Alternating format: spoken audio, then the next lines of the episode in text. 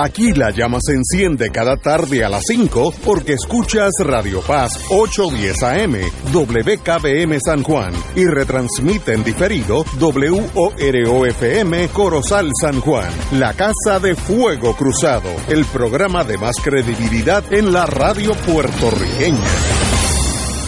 Esta emisora y sus anunciantes no se solidarizan necesariamente con las expresiones que escucharán en el siguiente programa. Son las 5 de la tarde, hora de escuchar Fuego Cruzado, el programa de más credibilidad en la radio puertorriqueña, en las voces de Ignacio Rivera y sus panelistas invitados con su discusión política dinámica e incisiva de los acontecimientos más importantes del momento. Fuego Cruzado comienza ahora. Si no me oían, es que el micrófono estaba lejos, pero creo que ya, ya, según Willy, que es el maestro de ceremonia aquí, me dijo, acércate el micrófono. Así que, muy buenas tardes, compañero Montalvo. Buenas tardes, profesor Ignacio Rivera y profesor José Rivera Santana. Y Angrada, que está en el parking con un cliente, parece que le está pagando bien. Conociendo a Anglada, está hablando con Bulgaria, pues yo conozco a mi muchacho, siempre está en esa cosa internacional. Ignacio, ya sabe, la, la cortina ya cayó. No, no, mira, vi que cayó. bueno, antes que todo, en la historia de nuestro planeta, para los, los que son planificadores, que aquí hay uno, Ignacio, eh, Tato. los dos últimos días han sido los dos días más calientes en la historia de la humanidad. Yo no soy un genio en esto, pero ¿ustedes no creen que eso quiere decir algo? O sea, fíjate, yo tengo esa teoría así. Eso no quiere decir que algo está pasando. Eh, eso derrite desde el polo norte al polo sur, eh, crea inundaciones, este, el, el nivel del mar va a crecer. Isla Verde, el aeropuerto será para hidroaviones, en, con- con- dale 50 años. Este, pero me sorprendió que está confirmado que el, el 3 y 4 de julio fue la primera vez en la, en la historia del planeta que la temperatura fue la más caliente en, términos generales del mundo entero. ¿Y qué hacemos? Trump dijo que eso era embuste, que eso era, pero Trump yo lo desecho inmediatamente porque si no me sube la presión. Pero ¿qué hacemos la gente cuerda del mundo entero? Porque esto, es una, esto no, no, no tiene que ver con Estados Unidos y China nada más. ¿Qué hacemos? Tato, tú que eres planificador, ayúdame. Bueno, eh, esa, esa noticia sigue corroborando lo que se viene eh, informando a nivel internacional y a nivel de la mayoría de los países en el mundo de que estamos ante el calentamiento del planeta eh, como resultado particularmente de lo que ha ocurrido a partir de la revolución industrial y cómo esa, ese desarrollo industrial utilizando principalmente combustibles fósiles para la fábrica, eh, la producción de energía eléctrica, para que se puedan mover los automóviles, los trenes, los barcos, los aviones. Eh, toda esa quema de combustibles fósiles ha incrementado el efecto invernadero. El efecto invernadero es una de las características del planeta positiva que ayudan a que exista la vida, porque regula el clima del planeta. Pero si ese efecto de invernadero excede como resultado de las emanaciones de dióxido de carbono producto de la, de la combustión y la quema de combustibles fósiles, pues entonces el efecto invernadero tiene un agravamiento en cuanto a aumentar las temperaturas, que es lo que está pasando. Eh, y ya está documentado, o sea, no, no, no hay ya ninguna duda. Tú mencionaste a una, una persona, ¿verdad?, que, que ya da risa, ¿no? Pero Donald Trump pues dudaba. Eh, y algunos de los voceros de las industrias vinculadas a, a la industria del petróleo, a la quema de combustibles fósiles, carbón, eh, incluso, el, gas natural es un combustible fósil también. Eh, pues la, los vo- portavoces, los voceros, unos pagos intencionalmente de esas industrias también han estado diciendo y cuestionando el planteamiento del calentamiento del planeta y el cambio climático. De lo que no hay duda es que la comunidad internacional ya a partir del 1988 comenzó a avisar sobre el fenómeno, Sí, porque se empezaron a ver las tendencias, porque ya ya en el 1988 había tecnología Wow. satélite, eh, se tenía datos históricos, Treinta y pico de años que eso viene ya. claro, sí, sí, ma- Wow. vamos para los 40 años ¡Wow! desde que se hizo público ya informe de las Naciones Unidas en la que se indicaba que la temperatura del planeta está aumentando y se habla entonces del calentamiento del planeta y se crea el Comité Intergubernamental de las Naciones Unidas sobre el Cambio Climático, integrado por cientos de científicos alrededor del mundo. Eh, inicialmente ah, era cerca de 2.000 científicos los que integraban ese grupo intergubernamental. De hecho, había científicos puertorriqueños participando de ese grupo en, distintos, en distintas etapas. Eh, y ese grupo ha estado produciendo una serie de informes. Eh, ya, le ya lo hace con, con casi con la frecuencia de un año. O sea, anualmente se produce un informe donde se pone al día eh, los datos, las proyecciones, los cambios que se están observando. Y de las cosas que sí son sorpresivas, no para esa comunidad de científicos solamente, eh, sino para los que también hemos estado de cerca de este tema, es que el aumento y el calentamiento va más rápido de lo que se pensaba.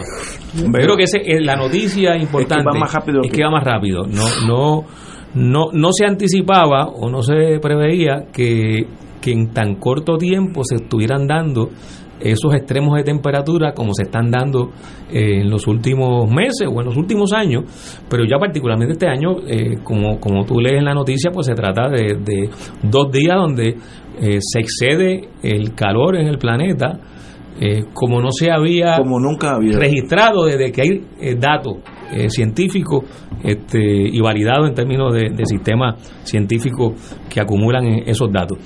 Las consecuencias, tú has mencionado algunas de ellas, Ignacio, eh, el, el, hecho de que aumente la temperatura implica que se derriten las capas de hielo en los polos, se derriten los glaciares, eso hace que aumente el nivel del mar por el volumen eh, de esa agua que se derrite. De hecho, eh, un dato que es importante destacar aquí, de toda el agua dulce que hay en el planeta, dos terceras partes están congeladas. Ah, en los polos. En los polos. Eh, y en los glaciares. Principalmente en los glaciares, en los polos y en, y en la Antártica, que la masa de hielo es principalmente agua dulce, no así en el caso del Ártico, que es agua salada. Eh, pero, pero ciertamente el derretimiento de, lo, de las masas de hielo en, en los polos aumenta el nivel del mar, pero también el nivel del mar aumenta eh, por razón del cambio térmico del océano. Es decir, se expande. Se, expande porque se calienta. se, expande y eso hace que aumente también el nivel del mar. Esto trae como consecuencia que se mueve la línea de la costa en, todos los, territorios, en los continentes y en el caso de las islas, que es, que es el que a nosotros nos debe preocupar eh, directamente, pues se trata de que aumenta la línea de la costa pues en todo el territorio, alrededor del territorio, porque somos, somos una isla. Eh, y eso tiene consecuencias que implica que se pierden terrenos.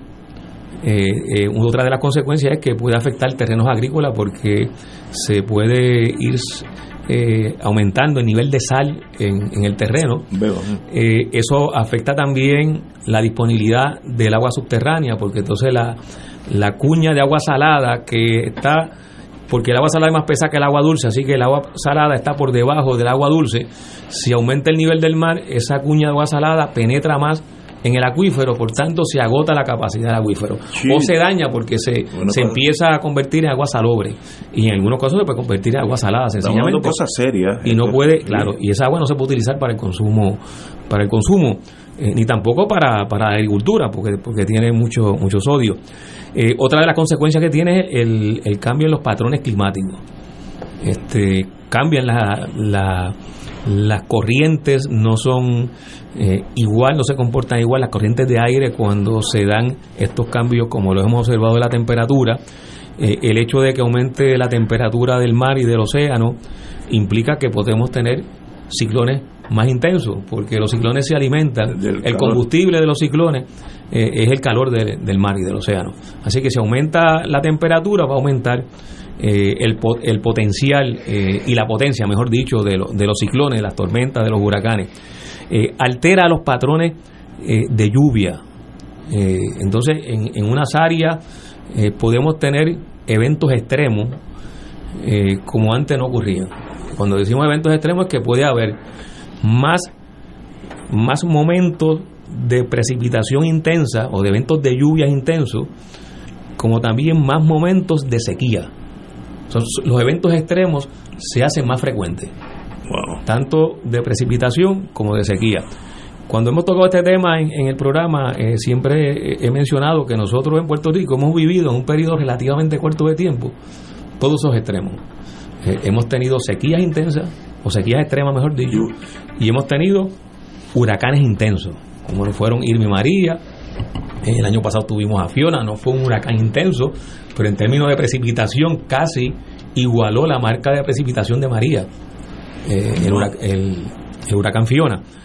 Eh, y, entonces esos cambios eh, climáticos, pues deben ponernos a todos a pensar, sobre todo a, los gobiernos y en general a la sociedad, una vez cobra conciencia de este fenómeno, de cómo nos, nos adaptamos, porque ese evento está ocurriendo ya. Ese evento del calentamiento, del cambio climático, de los fenómenos extremos en términos climáticos, eh, es una realidad. Nosotros hoy no la podemos revertir a los niveles en que pudimos haber hecho la humanidad cuando en el 1988 se empezó a, plantear este problema. Pero bueno, sí podemos hoy tomar decisiones para que esto no se agrave, ¿eh? para que para que se vaya reduciendo y entonces hay un esfuerzo a nivel internacional eh, donde las Naciones Unidas han estado participando, se han hecho unas conferencias del clima, se han hecho conferencias sobre el tema del calentamiento del planeta a nivel internacional. Eh, el tratado del Pacto de Kioto. Y están los tratados de Kioto, de Río, este, eh, hay múltiples tratados que se han aprobado. a nivel internacional, pero es muy difícil la implantación. Se, hace muy difícil llegar a, estos acuerdos. Los carros eléctricos ayudarían a eso, a, a minorar el problema. Ciertamente, pero lo más, importante que los carros eléctricos, la transportación colectiva. Que usemos menos el vehículo privado para la movilidad para transportarnos, porque el carro eléctrico hay que cargar la batería. Y para cargar la batería tú necesitas ah, una fuente de energía, claro, si es además una fuente de energía renovable, pues mejor. nada. Pero de todas formas eh, vamos a todavía depender un poco de la quema de combustibles fósiles eh, para una generación de transición en lo que se, logra, se logra esa, esa meta de lograr que la, la energía que se produzca sea no a base de combustibles fósiles, sino de energía renovable. Bueno, bueno eh, todos esos intentos a nivel internacional lo que buscan es evitar que la temperatura a fines de este siglo aumente más de 1.5 grados centígrados. Porque ese es, ese es como que el punto estaremos hablando, estaremos como 3 o 4 grados Fahrenheit más o menos.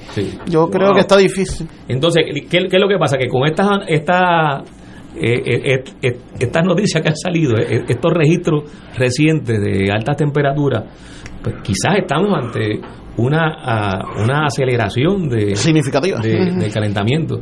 Y entonces la meta de que a fines de este siglo se logre contener el aumento de, del calentamiento en no más de 1.5 grados centígrados, pues quizás haya que adelantar esa meta. Y no que sea para fines de este siglo, sino que para que sea para antes, unas décadas antes, lo cual implicaría que habría que hacer eh, transformaciones, más, más, más, dramáticas, más intensas, requiere mucho, mucho acuerdo internacional porque todo esto está vinculado con otra serie de fenómenos sociales y políticos que no lo podemos descartar, eh, donde no puede pasar que en esta transición nuevamente los países pobres sean los que paguen la factura mayor.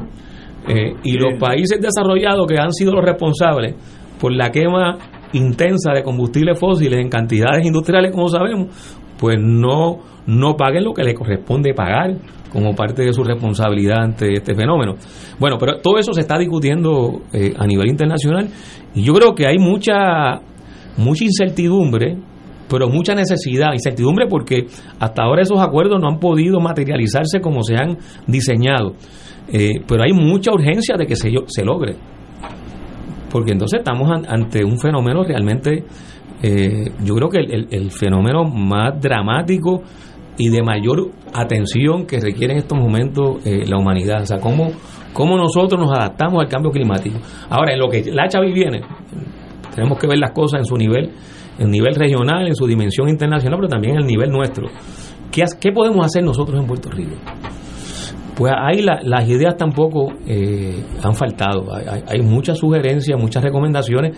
De hecho, aquí se creó un comité de expertos sobre el cambio climático bajo la administración de Ricardo Rosselló en el 2019. Eh, y ese comité agrupa una eh, cantidad de, científicos puertorriqueños muy prestigiosos. y muy serios y han trabajado recomendaciones para el gobierno. Le hicieron un informe al gobernador Pedro Pierluisi el año pasado donde habían unas 110 o 113 recomendaciones, algunas de las cuales Pierluisi dijo que no le, no le simpatizaba mucho las recomendaciones del comité de expertos y otras que estaba de acuerdo. Y no estaba de acuerdo tal vez la más importante, como, como es una nueva ley de costa, una moratoria en la construcción en, la, en las costas de Puerto Rico, sobre todo en las áreas más vulnerables, en lo que se apruebe salir de costa y en lo que se implantan los reglamentos eh, y, las leyes que hay que implantar cuando, o, sí, los reglamentos hay que implantar cuando se aprueba una ley, o sea, eh, que es la forma, el mecanismo, el instrumento para que esa ley se pueda eh, llevar a la práctica. Bueno, pues esa recomendación, eh, Pierluisi no la considero positivamente.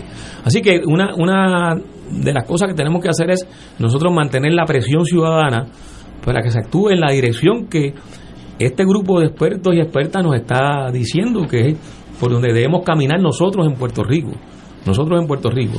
Eh, en cuanto a los permisos, yo creo que hay una alta responsabilidad de la Oficina de Gerencia de Permisos, de la Junta de Planificación, del Departamento de Recursos Naturales Ambientales, es decir, de las agencias que están vinculadas a todo lo que es el proceso y trámite y aprobación de permisos para que se respeten las áreas que están siendo ya reconocidas como áreas vulnerables, ya sea al calentamiento, al aumento del nivel del mar, a la marejada ciclónica, al tsunami, a las inundaciones costeras y a las inundaciones producto de, de nuestros cuerpos de agua internos, los ríos. E, e, esas áreas hay que ser más rigurosos cuando se examinan los permisos que se vayan a otorgar ahí. Eh, porque estamos decidiendo hoy las desgracias del futuro si no se toman en consideración eh, esos, esos elementos. Eh, tiene que revisarse el reglamento 13 de inundación en Puerto Rico. Ese reglamento no está actualizado ni está a la altura de la realidad que estamos viviendo. O sea, no e, es, es en estos momentos inoperante y no tiene ninguna posibilidad de atender el tema del calentamiento del planeta como está redactado. Igual el reglamento conjunto de la Junta de Planificación que tiene lo que antes era el reglamento 17, que es el reglamento que atiende la manera en que se planifica la costa de Puerto Rico. Pues ese reglamento se tiene que revisar porque hay que atemperarlo a esta realidad del calentamiento y el cambio climático. El reglamento 4860 de recursos naturales también se tiene que revisar. O sea, hay que revisar toda la reglamentación. Mucho trabajo por delante. Claro, pero hay que hacerlo hay ya. Ánimo, hay ánimo. Hay que hacerlo ya. Y uno quisiera pensar que hay ánimo, pero uno no ve en la. De hecho, lo que uno observa en las decisiones que están tomando esas agencias que he mencionado, es que es como si esto no estuviera pasando. Eh, la Junta de Planificación, con el reglamento conjunto que el Tribunal Supremo se declaró nulo en dos ocasiones. Increíble. ¿Qué hizo? Aprobó un reglamento de emergencia, que es el reglamento conjunto que el, Tribunal Supremo declaró nulo, el mismo. El mismo, que tiene todos estos defectos y otros que, hemos mencionado. Eh, la Oficina de Gerencia de Permisos, pues sigue aprobando permisos en, zonas que son riesgosas y de, y de y de alto eh, riesgo, valga la redundancia, eh, a, la, a, la, seguridad de la vida y de la propiedad. Este, recursos naturales, pues hemos visto cómo eh, es insuficiente, o sea, no, no tiene no tiene como que la energía, pero tampoco no tiene los recursos para poder cumplir su deber ministerial y proteger los recursos naturales y planificar que esa protección sea rigurosa y que cuando haya violaciones se dé la respuesta ejemplar, que es el mejor mensaje que se puede dar cuando hay esa, esas violaciones. Aprovechando de tu peritaje, Tato, eh, ahora no esto aquí del issue que de vez en cuando es recurrente, una vez fue por un incendio en una propiedad en la palguera, ahora se aduce que los sueros de la comisionada pues hicieron unas cosas, también una propiedad en la zona marina de la palguera. ¿Cómo ¿Para cuál es el ejemplo? Si se puede decir de esa manera. ¿Cómo, ¿Qué evaluación tú le darías a ese hecho de la parquera que lleva décadas dándole Juan a la matraca? Desde que yo era chiquito, ese, problema está ahí. ese es otro sitio donde eh, colapsaron, se ahogaron las agencias, incluyendo las agencias federales. es como las federales, las federales también. Sí, porque ahí ahí tiene intervención Ignacio, la No, ellos tienen el Clean Air Water Act, Pero Ignacio, las federales también. Pues, las federales también. se nos escapan las cosas, a veces. Mm. y, hace creo que mes y medio se creó un, grupo de trabajo, un task force de agencias federales, incluyendo agencias de Puerto Lo anunciaron como un platillo para atender todas estas situaciones partiendo del caso de Bahía en Salinas. Sí, sí, se, creó ese. Me recuerdo. Bueno, pues aquí hay aquí hay tela para cortar para ese para ese comité de trabajo que se creó.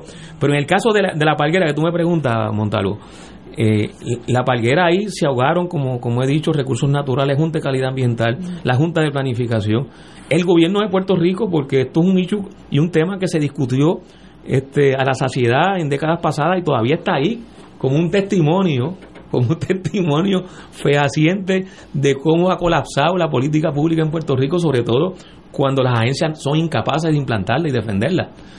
La palguera es un humedal, es un mangle, y es un mangle que está influenciado por la marea, por tanto es zona marítimo terrestre por definición.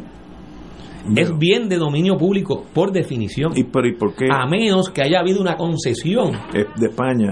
Pero es cuando, cuando la corona, porque la ley de puerto se creó en el 1887 u 89, ahora mismo no sé la fecha exacta, y es la que está vigente, porque se ha mantenido vigente esa ley de puerto y es la que establece la definición de lo que es la zona marítimo terrestre. Y claro, cuando se aprueba esa ley durante el, régimen colonial de España, se podían hacer concesiones de la corona para que se pudiera ocupar o hacer uso de ese bien de dominio público que es la zona marítimo terrestre. Pero era la excepción. Eh, y se podían contar con los dedos de la mano. cuatro gatos, ¿eh? Exacto, con los dedos de la mano. Después se pueden dar concesiones, pero es para usos dependientes del mar, porque los muelles hay que ponerlos en el mar, pues hay que poner en la zona marítimo terrestre. Pues eso se puede, se puede establecer. Pues eso es una concesión. Igualmente, eh, una pescadería. Una pescadería tiene que estar cerca de la costa porque los pescadores traen eh, un puesto de vigilancia puede ser un cuartel de la policía marítima puede ser un cuartel de la policía regular eh, puede ser de, la, de los guardiacostas de los guardacostas pues pues eso son instalaciones dependientes del mar pues de seguridad, instalaciones de seguridad en la playa, pues esos son dependientes del mar. Pero es eso, no puede ser una residencia privada. Una residencia privada no es un uso dependiente del mar, es un privilegio. Y para eso no, no puede haber concesiones.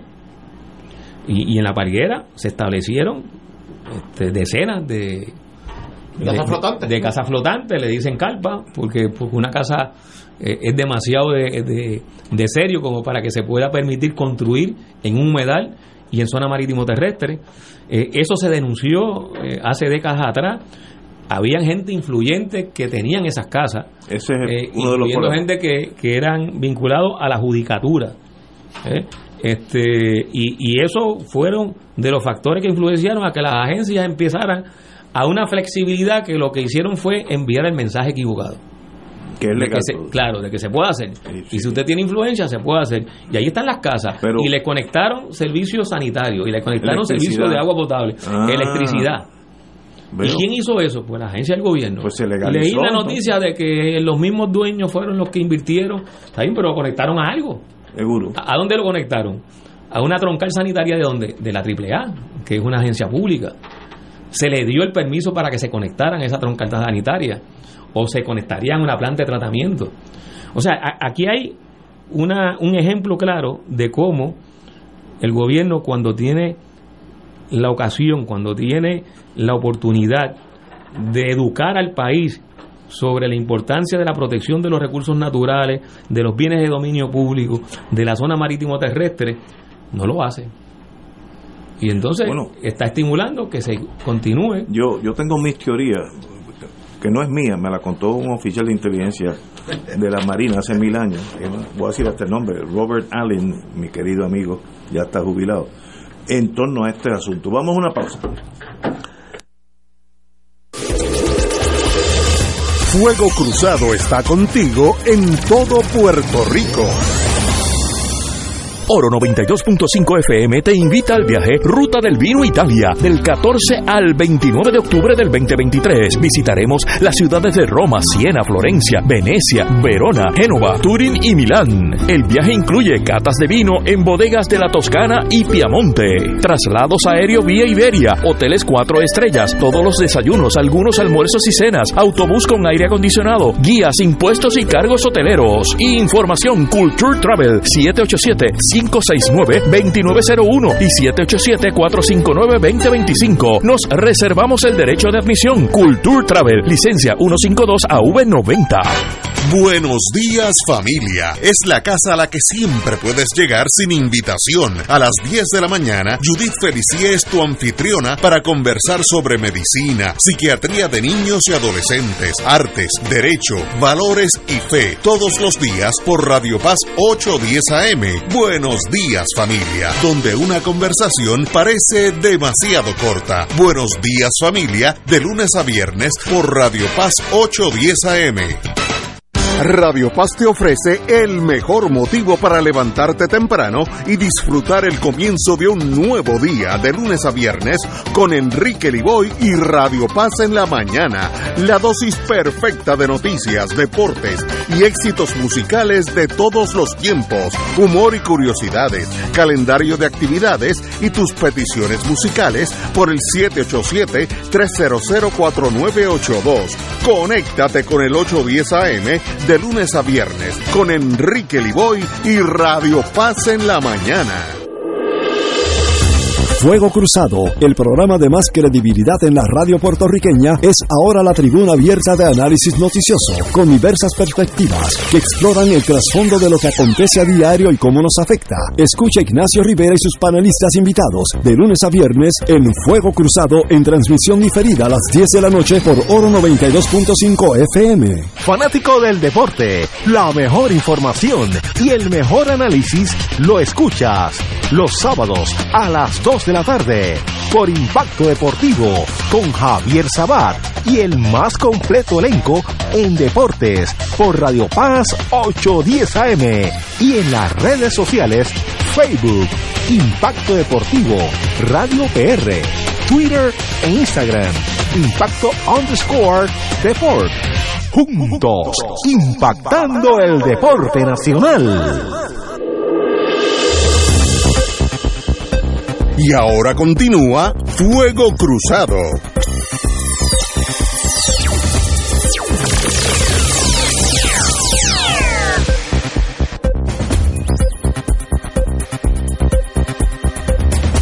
Regresamos amigos y amigas a Fuego Cruzado. Estábamos hablando de de lo que pasa, ¿cómo se llama el lugar ese donde están las casas esas en el agua? La parguera. La parguera. Desde chiquito yo estoy oyendo ese problema, oye, y, ya no soy tan chiquito y sigue exacto o más. Y yo hace 20, ah, 30 años, pues tenía relaciones con un amigo que era oficial de inteligencia en en, en, el Navy, en, en Rupert Roads. Y almorzábamos a veces los fines de semana, nos sentábamos, hablábamos como amigos. Y él me dijo, un día chocamos con la cuestión política y la cosa, y él miraba desde afuera, él es de Georgia, y me dice, mira, yo que miro de afuera, te puedo asegurar a ti, yo he estado asignado muchas embajadas en países latinos, ustedes no saben los latinos que son ustedes. ¿Ustedes creen que con los americanos los han cambiado? No, para mí es igual si estuviera en El Salvador, en Guatemala, en Argentina, lo mismo y en esos países hay muchas cosas buenas, como la amistad entre ustedes, que es, en el mundo anglosajón eso no, no existe, la lealtad de unos a otros, eso es excelente. Ahora, en estos países, los capitalistas, los grandes, los poderosos mandan aquí y en El Salvador, y ustedes deben de estar conscientes, porque el problema que tienen ustedes es que ni están conscientes, como, como llegó el americano y solucionó todos los problemas, pues todo está bien. No, no, ustedes reaccionan como un país latinoamericano donde los de arriba mandan y los de abajo obedecen. La parguera refleja eso. Si en la parguera Doña Yuya hubiera hecho una casita allí, la fuerza de choque le hubiera dado cuatro palos y se hubieran quemado la casa. Pero ¿quién está allí? había jueces, yo no puedo decir los nombres, son amigos míos, jefe de banco, y esa gente en un país latinoamericano donde esas cosas sociales ah, corren por encima de las leyes, en ese sentido Puerto Rico es un país más, Guatemala, El Salvador. Ah, que nosotros que pensamos que por la americanización ya somos diferentes. Según Robert Allen, mi querido amigo, no somos diferentes. Y eso es un problema que tenemos. Si, si los pobres hubieran invadido esas casitas los pobres de verdad, los analfabetos, los que no han ido a la escuela, ¿estarían allí? Te aseguro que no. Cuidado, Ignacio. Porque no cuidado. En los últimos meses ha salido a resolver al menos dos jueces del Tribunal Supremo de los Estados Unidos, el Tribunal Supremo Federal, que viajan, juegan golf Ah, no, no. y beben ron con gente que tienen eh, casos ante ese tribunal. Así que cuidado. No, no, no, pero espérate, espérate, espérate, espérate. Es que eso no, eso no quiere decir que Estados Unidos es un país perfecto. Esos casos del juez Thomas es un escándalo. Y Ali- y Ali- Y- pero, pero yo estoy diciendo las cosas como deben ser. Si hubieran sido pobres esas personas en la parguera, ¿estarían allí? No, pero el que está allí es un juez, juez de los poderosos, no voy a decir los nombres, pues ya es amigo, y gente que tiene capital Del Tribunal Federal. del Tribunal Federal. Pues, Mira, muchachos, pues un edificio allí de cuatro pisos. Y eso está malo. Aquí y en Washington. Las cosas o están bien o están malas. Y, y sencillamente nosotros no vamos a tocar eso. Yo te puedo asegurar a ti que la parguera no la van a tocar. Porque, los, como dice Fernando Martín, hablando de los políticos, ahí hay políticos que le tienen miedo al susto. Y eso es absolutamente verdad. Le tienen miedo al susto. Va, ah, para meter caña ahí hay que tocar los que dan grandes fajas de dinero, los que los invitan a los políticos a pasar su fin de semana allí con todos los gastos pagos. ¿Eso está bien o está mal? No está mal. Y como somos un país, como decía el oficial de inteligencia de Road, país, país latinoamericano, el que tiene dinero está por encima de la ley y no puede ser así, pero lo es. Lo mismo aplica en el país del amigo tuyo. No, no, no, yo, yo no tengo, Estados Unidos está lleno de defectos, así que si quieres un día sacamos un día para que yo te diga, yo viví allí la mitad de mi vida, te puedo decir todos los defectos que tiene Estados Unidos y te puedo decir todas las cosas buenas. Eh, Pero los defectos, por ejemplo, una cosa buena, estos coyotes mexicanos, en estos días murieron unos cuantos de calor, de los, de los que emigran, de calor. Estos coyotes dejan las niñas chiquitas, cuando digo niñas chiquitas de 2, 3, 4, 5 años, se suben en una escalera, la cogen por el bracito y al otro lado de la frontera, que es Estados Unidos, la, la tiran y la, la policía estatal de varios estados, no puedo decir todo, las adopta, le asigna una maestra que las cuida, las viste, la, la lleva a la enfermería. Una de esas muchachas, una de esas maestras es mi hija, por eso, y acá Jato me manda fotos con las niñas chiquitas, niñas que no tenían posibilidad de vida. Y Estados Unidos las cuida. ¿Por qué Francia no hace eso? Coge los israelinos en estos días tan calientes por ahí. Ah, tiene cosas malas. Ah, que tiene cosas malas. Pues seguro. El racismo es una cosa espantosa en Estados Unidos. Mil veces peor que aquí. Mil veces. Pero mira, las cosas son como son. Ahora, eh, para ser, como decía un amigo mío, para ser pobre en otros países, mejor ser pobre en Estados Unidos, que hay otros goodies. Eh, aquí hay, hay, hay brutalidad policíaca. Sí, también. Esto hay un término policíaco, yo que estuve en ese mundo un tiempito, eso se llama shotgun justice, justicia a escopetazo. Y es que en los guetos la justicia no es llevarte un magistrado, regla 6, y que entonces te signan anglada para que vaya y los defenda. No, te dan cuatro más, y te tiran en la calle. Eso es así en los guetos de Estados Unidos. Ah, que está malo, malísimo. Pero si uno va a ser algo de analista, tú no puedes decir lo mío todo está bien y lo, ma- y lo tuyo todo está malo. Eso, eso, eso, eso es ser un fanático. Los fanáticos, pues, no, para mí no tienen espacio en este tipo de programas. Anyway, eh, tú tenías una noticia ahí. No, no, que ah, sí, a- además de, Oye, de, lo- tenemos- de lo que comentamos. Oro Ah. en esgrima, ahora acaba de salir. Ah, sí. Así que muy bien, vamos Bravo, bien, vamos bravo. bien en San- eh, Y la, la Yasmín Camacho y sigue a mí siendo... esa llegó, yo la vi, llegó sola, casi se aburría. Ni, ni, ni sudó. pero llegó sola, pero solita. Como, adiós. ¿Qué clase de atleta, mano? Sí, sí, extraordinaria. Mira, eh, además de- del caso de la Parguera, que Parguera y Bahía Jobo en Salinas La misma son, cosa. son casos grotescos, o sea, donde Grotesco, eh, eh, es tan eh, terrible que esté ocurriendo a la luz de todo el mundo, a la vista de todo el mundo y con la anuencia de agencias federales, tanto de las de Puerto Rico Mal como, hecho la- por todo el mundo. como la- las agencias federales. El caso de la cueva La Golondrina en Aguadilla, donde una persona construyó encima de lo que es una reserva natural, eh, violando toda la reglamentación. Toda la reglamentación. Eh, y por la denuncia y la protesta, pues las agencias llegan, que esta es otra de las de las características de estos fenómenos y estos temas que han ocurrido. Si nadie se queja. Si no, se queja, las agencias no llegan. Eh, como debe estar ocurriendo, lamentablemente uno tiene que llegar a esa conclusión en otros lugares y como no se sabe, pues están ocurriendo estas violaciones y, y se está ocupando bienes de dominio público y se está construyendo en áreas que no se debe construir.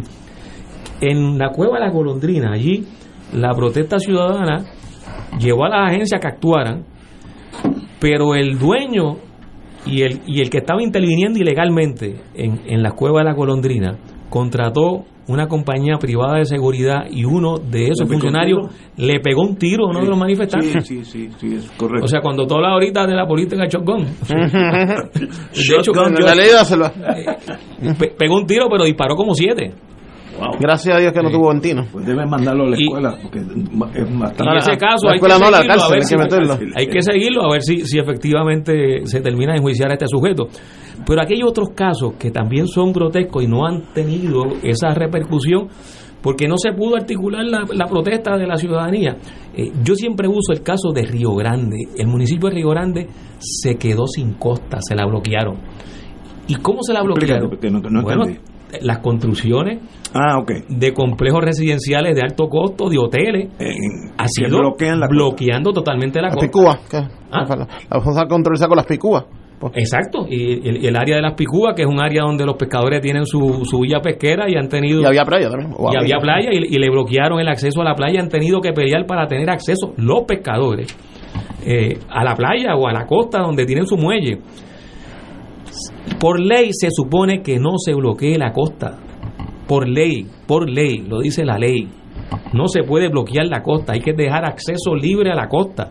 Eso está allí bloqueado como si fuera Pero- una, una, una pared del morro. Pero en el condado no pasó eso en cierta forma. Y entonces hubo una movilización ciudadana, hubo una protesta. De hecho, primero fue el rescate de las playas, porque estaban bloqueadas. También. Y eso fue una campaña que inició el Movimiento por Independencia en la década del 60, el MPI, eh, y que llamó a la movilización. Y entonces las actividades eran meterse a la playa, porque incluso para meterse a la playa había que, que pasar por los hoteles Propiedad y por propiedad supuestamente privada. Este, y hubo sus arrestos, eh, creo que Manuel de Jota en su libro narra eh, uno de esos momentos eh, en la generación que tomó la calle.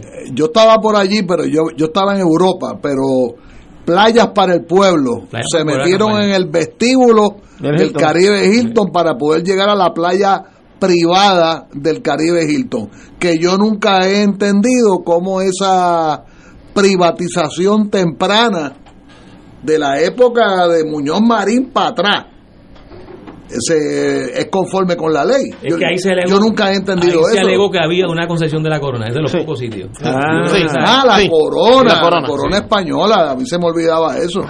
Eso fue lo que se alegó, por eso fue Y que- aliadito es lo que se lee para justificar eso. Wow. Bueno, pues, pues tenemos el caso de Río Grande, que es un caso también este, flagrante. O sea, como, como eso da ganas de llorar, como la gente de Río Grande no tiene acceso a su costa. Wow, no está sabía, no sabía eso. Tú tienes que ser residente de los complejos residenciales o ir para el hotel.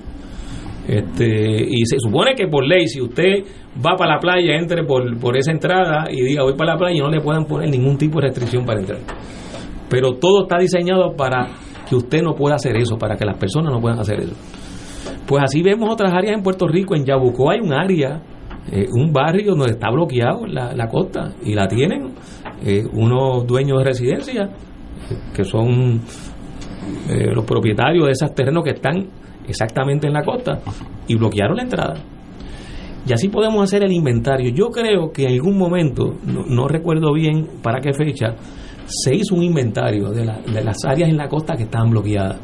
Eh, y eso se le entregó al Departamento de Recursos Naturales Imagínate. para que para que se empezara a intervenir con, con eso. No, Pero, no- pero no eso sí que es una charla. ¿En, cuál- en qué década fue eso?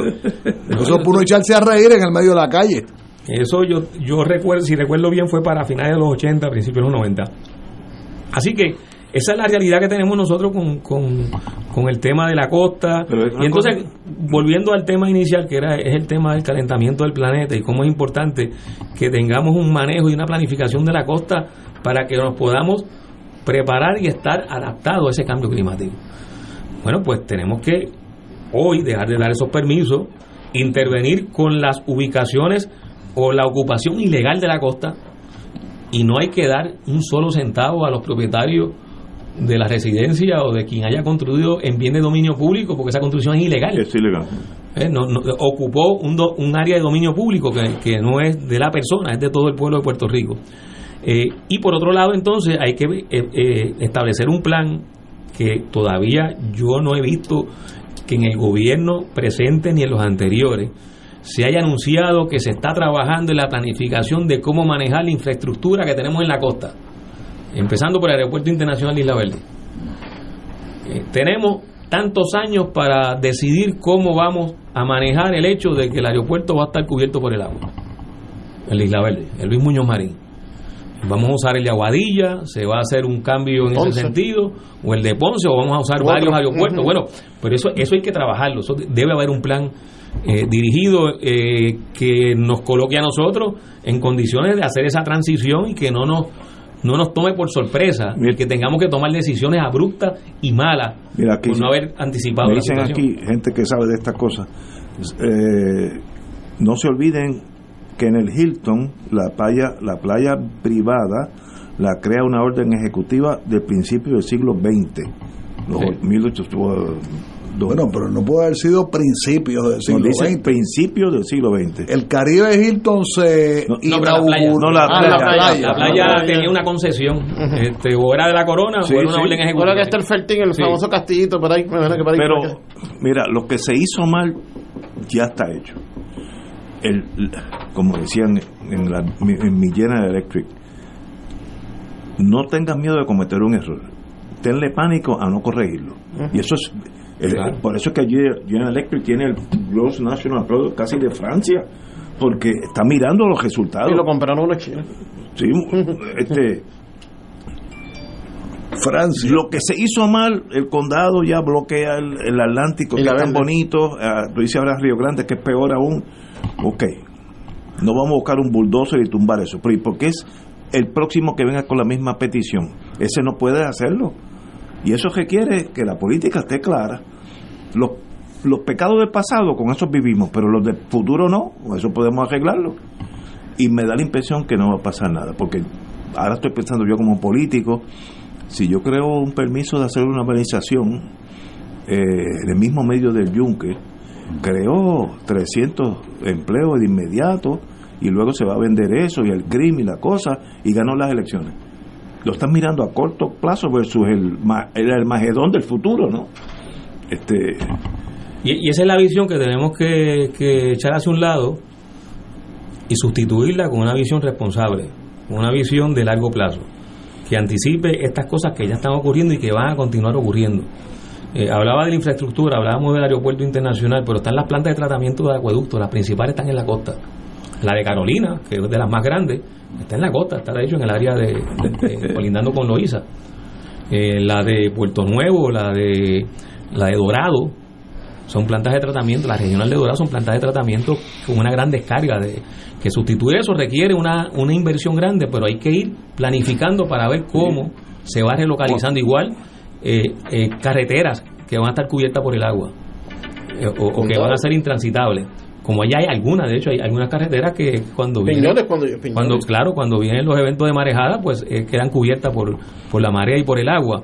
Y entonces tenemos poblados tenemos áreas residenciales que también están expuestos eh, al aumento del nivel de mar que ya están recibiendo sus consecuencias iniciales eh, y que hay que mirar cómo se va relocalizando cómo se van retirando infraestructura y asentamientos residenciales de la costa para evitar que, que- desgracia, para evitar este daño y para que entonces podamos Bueno. nosotros adaptarnos a esa nueva realidad que va a estar Cuando que está ocurriendo ya. ¿Qué tormenta fue después de María? La que llovió mucho. Fiona. Fiona, Fiona. el año pasado. Yo oí en la radio, porque no había que hacer mucho, uno, yo tenía un, un radio de batería, que la policía había tenido que dejar el cuartel de Cataño por ahí abajo, uno de esos, De porque el agua le pasó por encima al techo del cuartel, pues son ocho pies mínimo, y la policía se, se- y un policía se quedó arriba en el, en el techo y la agua le pasó por encima. Pues esos son problemas que la, la, la naturaleza nos está diciendo, vélenme, porque si ustedes no, un día va, va a haber una, una tormenta del doble y va a pasar 16 pies y va a matar 5 mil personas, va a ahogar. Eso va a pasar. Oye, pero el político como piensa en 16 meses tenemos elecciones, lo importante es... La verdad que tú hablas de, cómo piensa el político, eh, una de, de, las noticias que salió hace dos meses creo que fue, que fue un anuncio del gobernador Pierluisi donde decía que había un dinero que se iba a invertir en manejar el tema de las inundaciones costeras. Me acuerdo, eh, sí, erosión, erosión costera, o sea, no usaban inundaciones, sino erosión costera. Eh, y ahí uno leía en el entrelínea, directamente y también en el entrelínea, de, la, de hacer intervenciones de construcciones duras, eh, como, como diques, como rompeolas, en las áreas costeras que están siendo ya amenazadas por el aumento del nivel del mar y la oración de la costa. Y bueno, pues esas son cosas que hay que pensarla mejor. O sea, los diques y los rompeolas eh, lo que hacen es que desvían la energía hacia otro lado. Sí, sí, sí. ¿Eh? No hace gran cosa. O sea, el, el, el, evento de la fuerza o la, fuerza y la energía de la ola, eh, si usted la desvía, le crea el problema en, otra parte del litoral. Entonces, eso, eso no puede. Está rodando el problema. Sí, no, lo que estás es rodando el moviendo el problema para otro lado y está generando una falsa sensación de seguridad donde se supone que eso resuelva. Eh, pero además el, aumento del nivel del mar no lo detiene este, un muro de contención ni lo detiene eh, una, un rompeola, porque el aumento del nivel del mar va por encima del rompeola y va por encima de, del muro de contención. O sea, hay, hay, cosas que uno está viendo en cuanto a la respuesta del gobierno que le crean todavía más duda y más suspicacia de que realmente haya conciencia de lo serio que es esto y entonces las decisiones políticas no se están tomando en la dirección correcta. Eh, y bueno, eh, ese es el caso nuestro. Ahora llegó una noticia aquí que nos, nos la traen. ¿Qué pasó? En, en, Ecuador, el gobierno aparentemente va a privatizar las Islas Galápagos no me digas. para, para atender el problema de la deuda del gobierno. Es como poniéndolas en prenda, ¿verdad? Sí, como que, que, no va a tener que pagar, eh, creo que son 1.100 millones que tiene que pagar, y entonces solamente va a pagar 400 millones, pero eso va a formar parte de un fondo que va a estar administrado por unas empresas privadas norteamericanas, donde el gobierno de Ecuador tiene voz, pero no tiene votos. se, parece un poco, se parece un algo, se parece un algo. Pero la Galápagos es una cosa bueno, es patrimonio de la humanidad, es, patrimonio de la UNESCO, tiene además toda la historia de que Darwin ahí... Evidentemente el Ecuador necesita una junta control fiscal, parece. o ya se la pusieron ahí por la cocina. No, parece que es la junta control fiscal. Esa es la junta. Mira, dice el medio noticioso que eh, se ha cedido la soberanía del territorio de las Islas Galápagos en el medio del Pacífico que le pertenece al Ecuador, eh, consiste en un nuevo préstamo emitido por la entidad financiera suiza, eh, Credit Suisse. Esos son suizos. Que tienen par de pesos. Y cuenta con una garantía de 85 millones de dólares del Banco Interamericano de Desarrollo, el BID, y un seguro proporcionado por la Corporación Financiera de Desarrollo Internacional, en mayúscula, de Estados Unidos. Eh, este convenio se considera un canje de deuda por naturaleza, con el venerable propósito de conservar el entorno donde el científico inglés Charles Darwin eh, pudo desarrollar en el siglo XIX su teoría sobre la selección natural de las especies. En otras palabras, el Estado dejaría de pagar 1.126 millones de dólares a cambio de destinar más de 450 millones a un fideicomiso creado para este fin, Galápagos Life Fund, corporación constituida en Estados Unidos. Eh, de acuerdo con el Galápagos eh, Life Fund, eh, hay los 11 miembros responsables hasta el 2041 de la gestión de fondos para la ambiental del archipiélago y Dice más adelante, como dijo Tato, que va a tener cinco representantes del Estado ecuatoriano sin voto. O sea, eh, una mesa de 11. La nuestra. Eh, eh, la misma película. y empresas internacionales tales como el Pew Bertalini, Bertarelli Ocean Legacy Project y Oceans Finance Company. En el lado ecuatoriano hay, hay dos personas vinculadas al presidente que no que no lo han votado de milagro. El lazo. No, pero hay elecciones el mes entrante, ya no va a correr. Por eso. Eh, y eh, y eh, esto, esto que los puertorriqueños estemos bien pendientes. y los ecuatorianos. Porque se llevan los clavos. La isla de la Mora, un ejemplo. se pueden llevar a Culebra, otro ejemplo. a Vieques, otro ejemplo. Hacer un hotelito bien fino para Exacto. los de arriba. Pero esto ha sido un cambio en mi vida. Yo siempre, como Anglada me conoce desde antaño, he sido pro law enforcement, policíaco toda mi vida. Y tengo familia, mi hija, eh, que están en ese mundo. Dile a esa muchacha que la felicito por estar salvando, eh, salvando vidas niños de casi recién nacidos. Pero yo estoy convencido que en Puerto Rico, si no hay una protesta ciudadana a lo que sea, no va a pasar nada.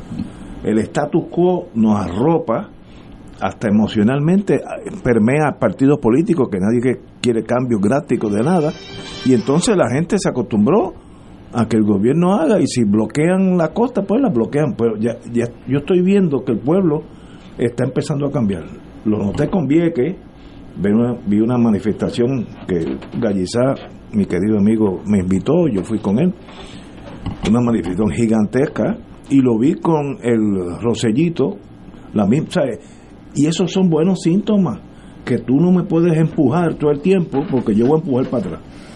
Y estas cosas, si los dejan, como dije cínicamente, un contratista sería una idea perfecta hacer un hotel a Tojender encima del yunque y una, una barriada, unas urbanizaciones para los bien ricos en la falda del yunque, que, que quedaría una laja de cemento. Pero él está mirando su ingreso, eh, luego lo que pasa ambientalmente allá, eso, eso de aquí a 40 años. Y el pueblo ya no aguanta eso.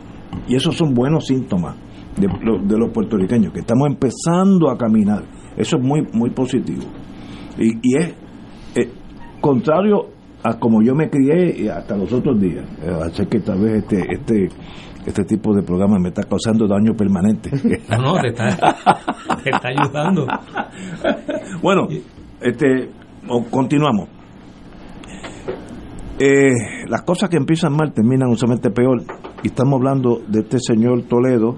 Mañana empieza el espectáculo, ¿verdad? Ángel Toledo López, eh, designado secretario de Departamento de Educación, que todo el mundo sabe que no va a ser, este, ¿cómo se dice? Este, confirmado. confirmado. Todo el mundo lo sabe. Para que esta vista, no, para que este señor Toledo no se retira, antes que se vaya por el risco para abajo. Y más aún, porque el gobernador dice no, que siga para adelante. Pues eso es un misterio porque no tiene chance. Cero oportunidad. No, no, no de 40 de 100, no, es cero de 100. Este señor usó Twitter, aunque hace, hace 100 años, este, y dijo pues que cosas muy soeces del, del señor gobernador García Padilla que usaba era un drogo, etcétera, etcétera, que era un estúpido, algo así por el estilo. Y sencillamente, aunque sea no hace 10 años, aunque sea 40 años, si, si esa es su forma de expresarse y está por escrito, pues usted no, no debe estar eh, en, a cargo de la educación de un país, sencillamente choca con la educación de un país. Me sorprende que haya llegado tan lejos un nombramiento tan malo. Tato.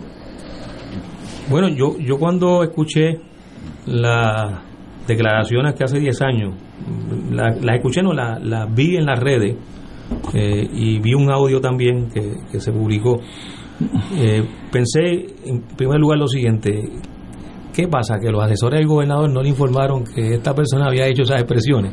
esa, es la primera, esa es la primera reacción que uno esa Es la primera, y después. Segundo, si, si lo sabían y se lo dijeron, pues entonces uno tiene que concluir que el mérito de él era haber dicho eso. O sea, que, que las razones por las cuales estaba siendo considerado era porque no había duda de su fidelidad, o sea, no había duda de su compromiso partidista, ideológico y político. Ese es el criterio principal. Y sin, sin, sin, sin uno negar lo, lo que en términos profesionales sea esta persona.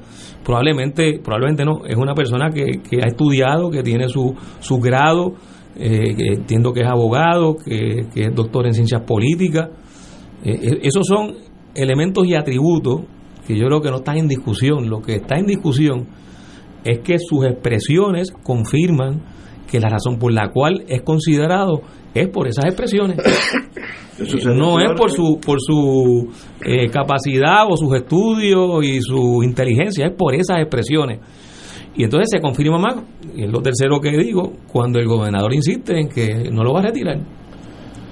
Pues entonces... Crea una crisis. Crea nuevamente, o sea, el- el- no, no, no tanto que crea desde mi punto de vista, sino que confirma, confirma que ese es el criterio, o sea, ese es el criterio para eh, designar personas en este departamento que es el departamento más grande de Puerto Rico, que tiene el presupuesto más grande Y de de la Puerto Rico importancia que tiene. y que de hecho tiene ese presupuesto tan grande porque se considera que es el más importante.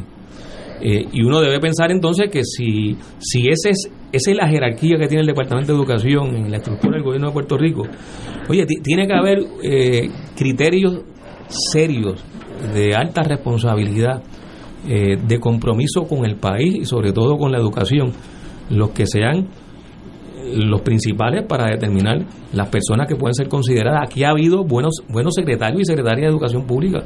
Digo, secretarios, secretarias no ha habido de educación pública, excepto Julia. Ah, bueno, sí, Celeste Benítez y, y Julia Sí, Keller, la- pero la americana. pero Hubo la- una que creo que no fue confirmada. Ah, Gloria Vaquero, Gloria Vaquero, que no, yo- que yo- era muy no buena. confirmaron. Y otra más Sí. del PNP que fue famosa porque supuestamente le leían lo que tenía que decir esas cosas. Cuyo nombre ya nadie se acuerda. Pero lo- ante lo que plantea Ignacio, yo iría dos pasitos hacia atrás.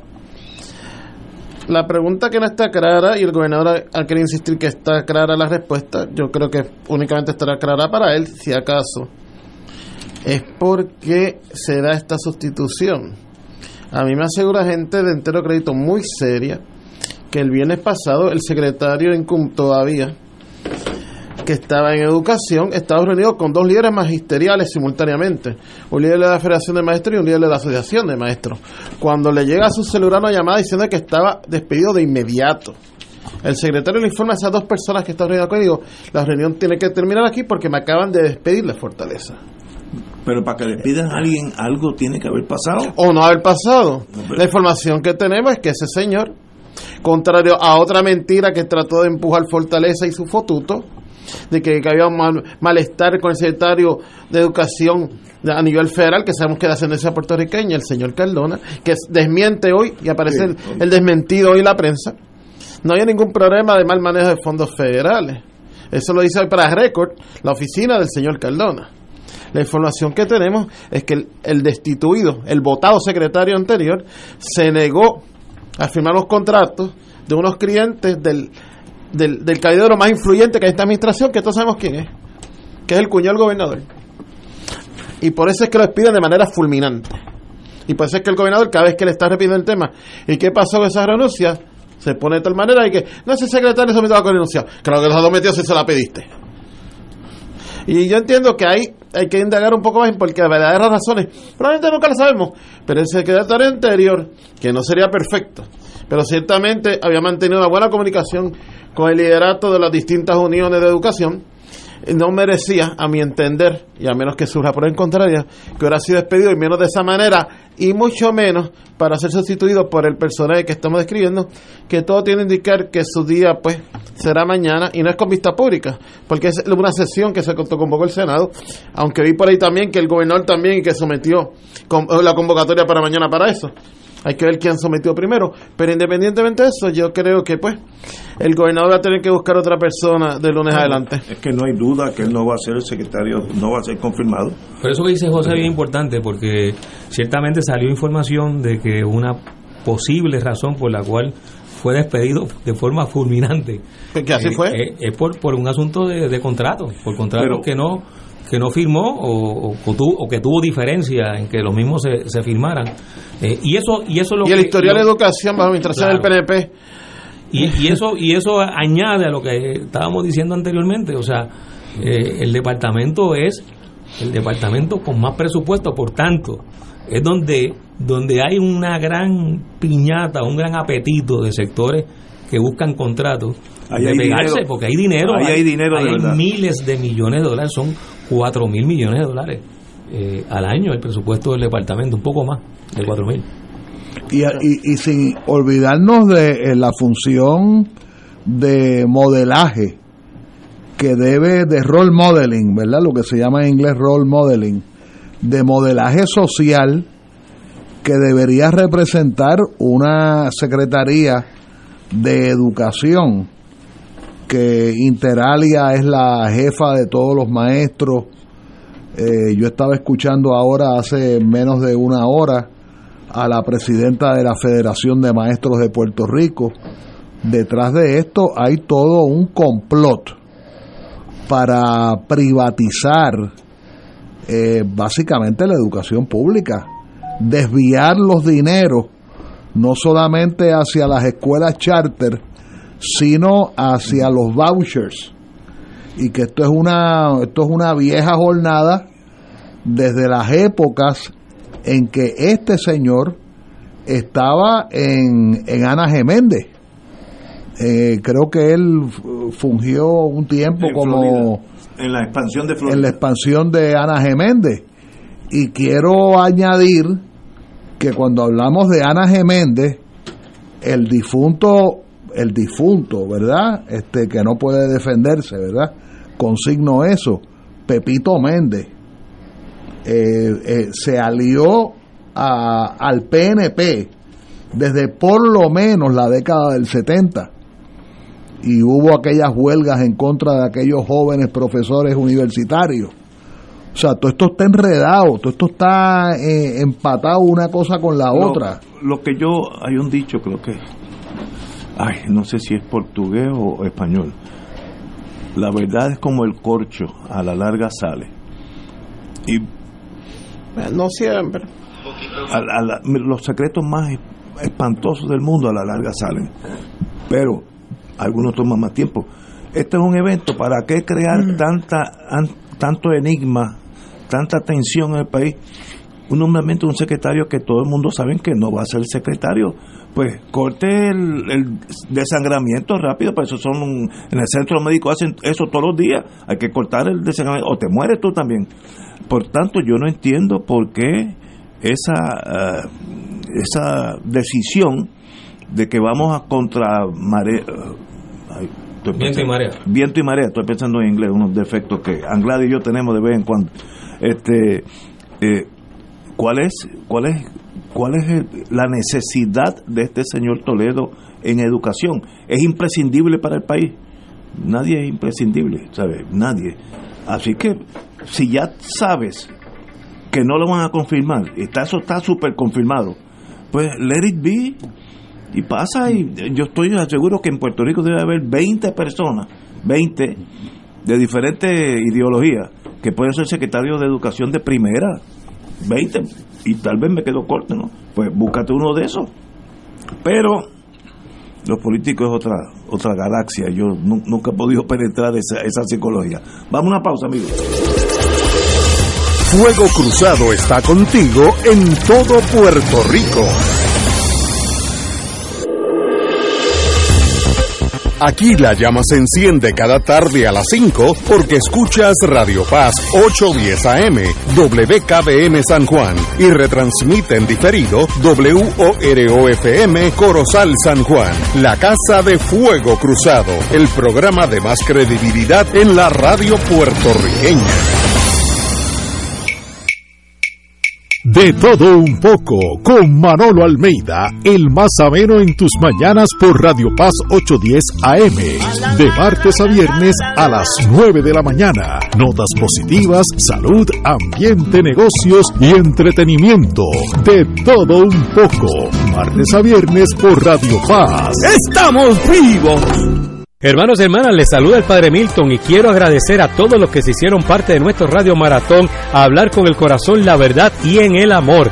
Gracias por sus aportaciones y sus donativos. Los que lo hicieron por su tarjeta de crédito, muchas gracias. Pero los que pidieron recibir la boleta, recuerden que cuando reciban esa boleta deben enviarla de vuelta con su cheque o su giro postal para que esa promesa se haga realidad. Que el Señor siga multiplicándoles abundantemente esos dones, esos regalos que nos han dado y que continuemos promoviendo la misión de Radio Paz donde quiera que nos encontremos. Y si todavía no lo pudiste hacer en el momento Radio Maratón, entra a TH Móvil, búscanos como Radio Paz 810 en la sección de pago a negocios y escribe Radio Maratón en el comentario y con ello apoyarás la misión de Radio Paz en la Iglesia Católica en Puerto Rico. Radio Paz te ofrece el mejor motivo para levantarte temprano y disfrutar el comienzo de un nuevo día de lunes a viernes con Enrique Liboy y Radio Paz en la mañana la dosis perfecta de noticias, deportes y éxitos musicales de todos los tiempos, humor y curiosidades, calendario de actividades y tus peticiones musicales por el 787-300-4982. Conéctate con el 810 AM de lunes a viernes con Enrique Liboy y Radio Paz en la mañana.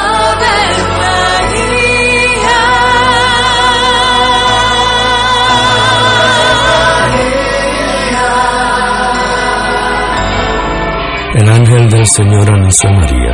Y ella concibió por obra del Espíritu Santo. Dios te salve María, llena eres de gracia, el Señor es contigo. Bendita tú eres entre todas las mujeres, y bendito es el fruto de tu vientre Jesús. Santa María, Madre de Dios, ruega por nosotros pecadores, ahora y en la hora de nuestra muerte. Amén. He aquí la esclava del Señor. Hágase en mí según tu palabra. Dios te salve María, llena eres de gracia, el Señor es contigo. Bendita tú eres entre todas las mujeres, y bendito es el fruto de tu vientre Jesús. Santa María, Madre de Dios, ruega por nosotros pecadores, ahora y en la hora de nuestra muerte. Amén. Y el Verbo se hizo carne. Y habitó entre nosotros. Dios te salve María, llena eres de gracia, el Señor es contigo. Bendita tú eres entre todas las mujeres, y bendito es el fruto de tu vientre Jesús. Santa María, Madre de Dios, ruega por nosotros pecadores, ahora y en la hora de nuestra muerte. Amén. Ruega por nosotros, Santa Madre de Dios. Para que seamos dignos de alcanzar las promesas de nuestro Señor Jesucristo. Oremos. Derrama, Señor, tu gracia sobre nosotros, que por el anuncio del ángel hemos conocido la encarnación de tu Hijo, para que lleguemos por su pasión y su cruz a la gloria de la resurrección, por Jesucristo nuestro Señor. Amén. Gloria al Padre, al Hijo y al Espíritu Santo. Como era en un principio, ahora y siempre, por los siglos de los siglos. Amén.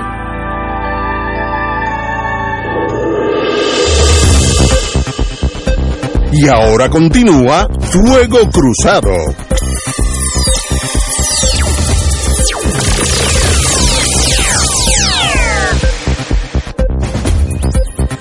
Regresamos, amigas y amigas, a Fuego Cruzado. Bueno, buenas noticias. Salinas, Salinas recibirá su primer crucero. Es una buena idea y hace tiempo que ya está pasada de, de haberle hecho. Of course, necesita un muelle, eh, eh, servicio, pero ya llega el primer eh, crucero, el yate Sea Dream 2, que es de upper class.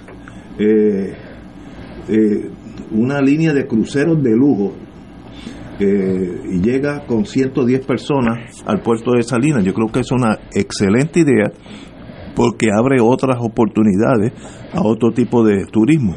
Así que, eh, ¿por qué no Boquerón, Vieques, Culebra, etcétera? Esos, esas son buenas noticias, trae dinero que no contamina. Cuando el viejo San Juan los jueves llegan tres o cuatro barcos, eh, se llenan todos los restaurantes, compran to- todos los t-shirts, etcétera, etcétera. Es una bonanza y no y a los- al otro día parece que no pasó nada. Así que este- esto no es como hacer una mina de carbón que deja una- unas heridas para siempre. estoy de acuerdo y felicito al, al- no sé quién el jefe de turismo, pero el jefe de turismo sé que estuvo envuelto muy mucho para que eso sucediera y debe seguirse ese ejemplo. Y Ponce, yo no sé qué le pasa a Ponce, pero han tratado dos o tres veces de tener a Ponce, Mayagüez trataron una vez, eh, pero la idea es buena y las cosas que son buenas son buenas. Compañero. Nada. Ojalá y que, como tú bien señalas, se pueda extender a otros muelles. Yo sé que en Ponce, a, hubo- a principios de año, pasaron dos o tres cruceros y tengo entendido que para octubre o noviembre vienen dos o tres También, más. Eso son buenas noticias. Así que en el caso mayor desconozco que esté pasando. Más allá de que inclusive el juicio contra el alcalde No, lo han pospuesto dos o tres veces más. al turismo eso no le va a afectar. Pero aquí hay No, una pero- foto del yate y son yates de verdad. A mí No, no, no, me, son- a mí no me dejan entrar ni para la cocina. No, no son cruceros, no son ferries, estamos claros. De high, aquí dice, eh, de, de- un barco de este tipo, primera vez en su historia, y son actos de, de cruceros de lujo.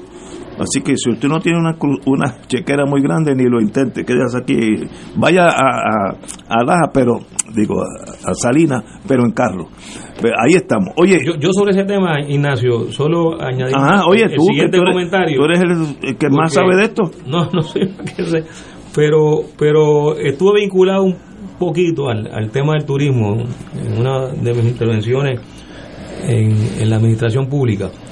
Eh, y el, y el, el turismo de crucero es un turismo que deja menos dinero al país sede que el turismo tradicional o el De turismo avión. clásico de, Sí, sí. de hotel. ¿Y por qué? Porque, porque el, barco, barco es un todo hotel. incluido. El barco es el hotel. Exacto, hay un todo incluido. Ellos tienen todo allí. Realmente, el gasto que hacen cuando se bajan del crucero, del transatlántico o de la nave que sea, eh, es muy poco y va a depender mucho del país sede de cómo puede sacarle el mayor beneficio económico a ese turista que se que, que baja que, Sí, que base, que sea el puerto Porque base. además exacto además claro el puerto base le añade sí, un valor económico adicional porque la, la realidad es que la mayor cantidad, o hay una cantidad bastante grande de los que van en los barcos que no se bajan.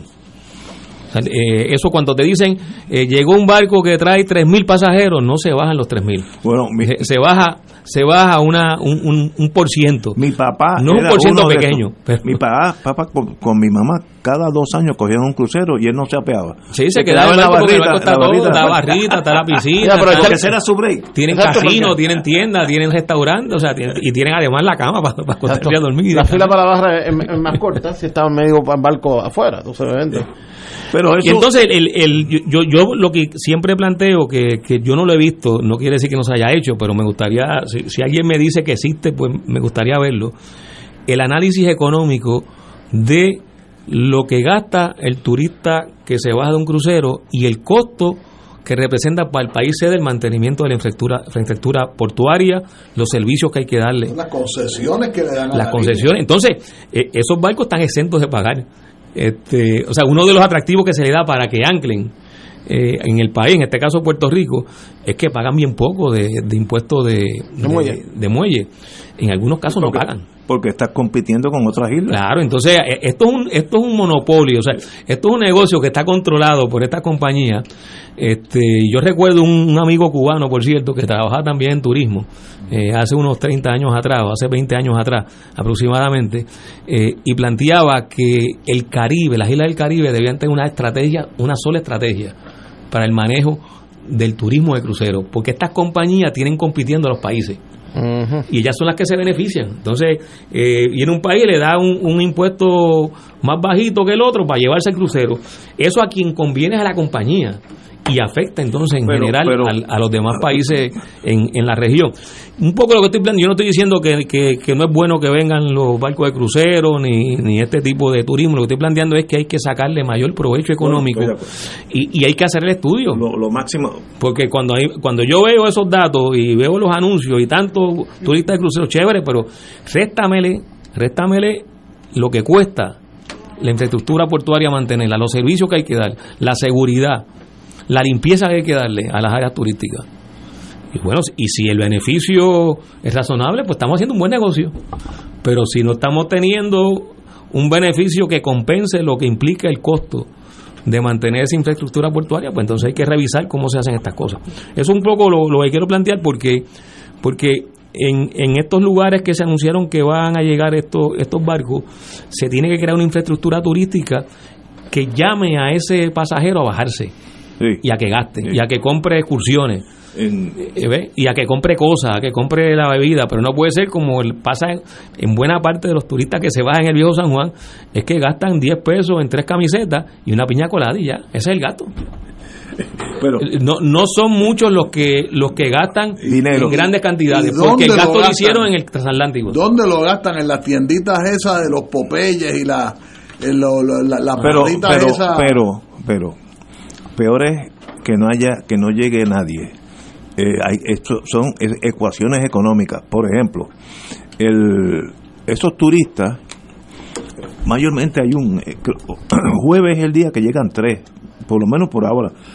La gente de los de los restaurantes, que son unos linces, chequean con turismo cuál es el día, ¿sabes? Porque a veces, dependiendo del season, cambian para sábado. Vamos a decir que no, es el jueves. Pues el jueves la cocina del restaurante donde yo voy, pues tiene dos personas más, hay tres mozos más. Así que creas empleo. Ah, que no es una industria de, del acero pesado, pero algo está creando.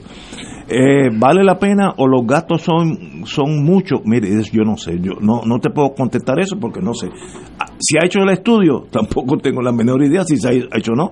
Ahora, yo sé que a veces entrar al restaurante en el viejo San Juan los jueves por ahora, antes era los sábados, es difícil pues está todo lleno de, y a veces hay barcos que traen personas de lo que era Yugoslavia que hablan unos lenguajes que uno no entiende ni una sílaba. ¿Sabes? Que uno se da cuenta que son súper extranjeros, pero están aquí y dejan algo. Hay unas excursiones cuando se apean los, los barcos, ya han, ya han hecho contacto para ir al yunque, porque los, esas guaguitas de, que van al yunque están allí siempre esperando los barcos. Una industria florescente no contamina, porque eso no es, no es una industria El, el barco sí. El, barco el barco sí. es de, la, de, la- de las cosas que más contamina. Eh, eh, pero ellos no, Porque no- se mueven se mueven quemando Eh, petróleo, quemando diésel. pero ellos no pueden tirar y no pueden apagar, o sea, cuando cuando anclan se mantienen prendidas Sí, esas sí. calderas. De hecho, el residente del área de la puntilla se, se, se quejaron por muchos años de que recibían ahora, los, ahora los gases tienen, de esos ahora tienen más yo estaba en la base del Guard y recibía pero la tecnología ha hecho que ahora la- el pollution de esos barcos es mucho menos. Y antes tiraban la basura en, en alta mar ya no pueden o sea, el mundo ha ido cambiando. ¿Y, y cómo, tú que estuviste en la Guardia Costanera, cómo uno, cómo se puede evitar que tiren eh, basura en alta mar? Bueno, te, te están velando los satélites, la Guardia Costanera tiene aviones, te cogen, te pueden, te pueden hacer que el barco regrese a puerto, a un puerto americano, y pueden acusar al capitán de un delito de co- contaminación de las aguas. O sea, una cosa seria, hay nadie... Es más, yo sé una vez un barco griego, me acuerdo hasta el nombre, Zoe Colocotronis, el barco, el capitán era buena persona, pero un loco ajematado.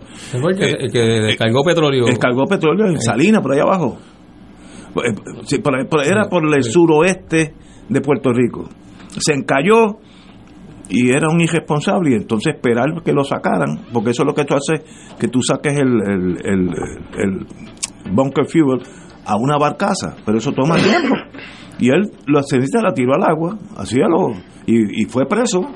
Yo fui el fiscal en ese caso. Además que de la Guardia Costanera tenía dos roles. Y le fuimos bien duro al, al, doc- al capitán, se me dio el nombre ahora. Pero el barco se llama Zoe Colocotrones. de ese caso. Este, esa, es, esa es la excepción. Casi siempre son gente muy responsable, porque es un negocio. ¿Sabes? Eso deja dinero. Ese capitán vive a todo gender. Este, esos capitanes de los cruceros viven una vida espectacular y, y respetan las leyes. Yo, yo, no he visto grandes problemas. Ahora lo están velando. La Guardia Costanera es impecable. Y es fácil seguir un barco y saber si está tirando petróleo porque deja una estela que se ve claramente. Eso es. Bueno, pero yo no he visto eso los últimos 20, 30 años. Pero, buena idea, que siga creciendo, que venga todo el mundo. ¿Tú sabes cuántos? Yo vi estos números ayer o anteayer. ¿Cuántas personas, cuántos turistas entran a Hawái? mensualmente, más de un millón, mensualmente. Una cosa, y la mitad, un poquito menos de la mitad, son del oriente, chino, japonés, etcétera. Es un negociazo. Tener habitaciones para esa gente, eso en sí es tener 500 hoteles, me imagino que habrá, no sé. Así que las islas, sobre todo, que no tienen grandes fuentes de minas y producción, se la tienen, nos las tenemos que buscar. El ron es otro el, el turismo ciertamente es una actividad económica importante que debe formar parte en el caso nuestro y como lo es en muchos países de las estrategias de desarrollo económico. Eh, eh, España también tiene un España tiene un, gran una gran este, actividad turística México eh, es un es un producto de hecho un, un producto singular y cuando se trata de estandarizar se daña o sea el, el turismo le genera mayores ingresos al país sede si el país sede ofrece un producto distinto. Si ofrece lo mismo que se ofrecen en 15 países más, eh, pierde atractivo y realmente no puede capitalizarlo más. Eh, eso por un lado. Y por otro lado es importante, como en todo negocio y como en toda estrategia económica, que el diseño de esa actividad económica permita que los principales beneficiados sea la gente. Obviamente. Este, y que haya una eh, mejor distribución de los frutos económicos que, pueda rendir esa actividad económica. Ignacio, yo quería eh, traer una información que me enviaron mientras estábamos hablando del tema de las costas. Eh, es que hoy envié que hubo una, una protesta de, de ciudadanos y ciudadanas viequenses porque el municipio iba a hacer una subasta pública de terrenos eh, del municipio eh, al mejor postor, ¿verdad? Como son las subastas. Pero curiosamente, los, los criterios para esa subasta prácticamente dejaban fuera las posibilidades de que los viequenses pudieran, los y las viequenses pudieran participar, donde ciertamente hay una gran necesidad de vivienda para, para la gente de allí, que, que como ha encarecido el costo de las propiedades allí, de los terrenos, por precisamente por el mal manejo del turismo y por todo este fenómeno que implica los, alquileres a corto plazo, los Airbnb, eh, y cómo muchas propiedades han sido compradas eh, por extranjeros que las convierten en instalaciones de hospedería eh, y eso altera el valor de las propiedades inmuebles, altera el, la renta, aumenta el, promedio de la renta, aumenta el promedio de las hipotecas y del valor de las propiedades, pues eso deja fuera cada vez más a gente de Vieque que no tienen los recursos económicos para poder, en esas circunstancias y en ese ambiente económico y de especulación con, con los bienes inmobiliarios, eh, la posibilidad de tener una casa, poder comprar una casa, poder alquilar eh, una residencia. Y entonces el municipio teniendo terreno, que debe ser una de las funciones del municipio, que las propiedades que tenga las pueda manejar para atender necesidades apremiantes como es la, la, la vivienda asequible pues iba a ser hoy una subasta de bienes públicos, de terrenos del municipio, terrenos públicos, eh, para que los que pudieran, que son los que tienen dinero, comprarla, así lo hicieran. Pero parece que la protesta, la información que me, que me enviaron, tuvo el efecto y se suspendió la subasta. Así que vamos a ver qué, qué ocurre en los próximos días con este, con este asunto. Fíjate, eso, eso presenta un, un problema de tomar decisiones. Como está el mundo ahora, tú puedes venderle la isla de Vieques completa a uno de estos de la ley 60, esa cosa. Porque tienen, ah, yo hace unos días leí de alguien que está haciendo un mega edificio por el condado, que ya, ya empezó la construcción, y que se estima que tiene más de 40 billones de dólares. Eso es un número que, ¿sabes? No, no, no es comprensible para nosotros pues ese señor puede comprar a Vieques. Por tanto, el gobierno tiene que ser el regulador. Por eso es que uno vota cuatro años por los gobiernos para que regulen las cosas, porque si no viene este maestro, compra a Vieques completo y hace allí un gran casino. Según él, perfecto.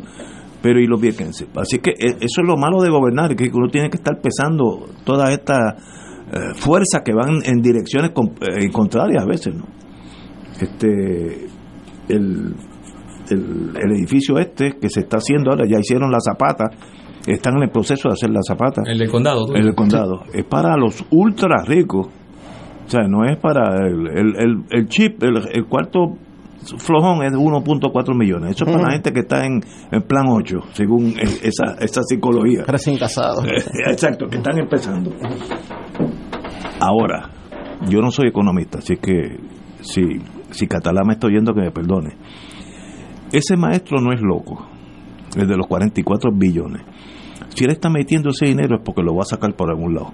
Así que él está mirando que va a haber en el futuro un tipo de eh, turista o gente pudiente puertorriqueño, no sé, o, o pudiente de otros países, porque no va a meter ahí un montón de millones de pesos para que se quede vacío el, el- el- el edificio.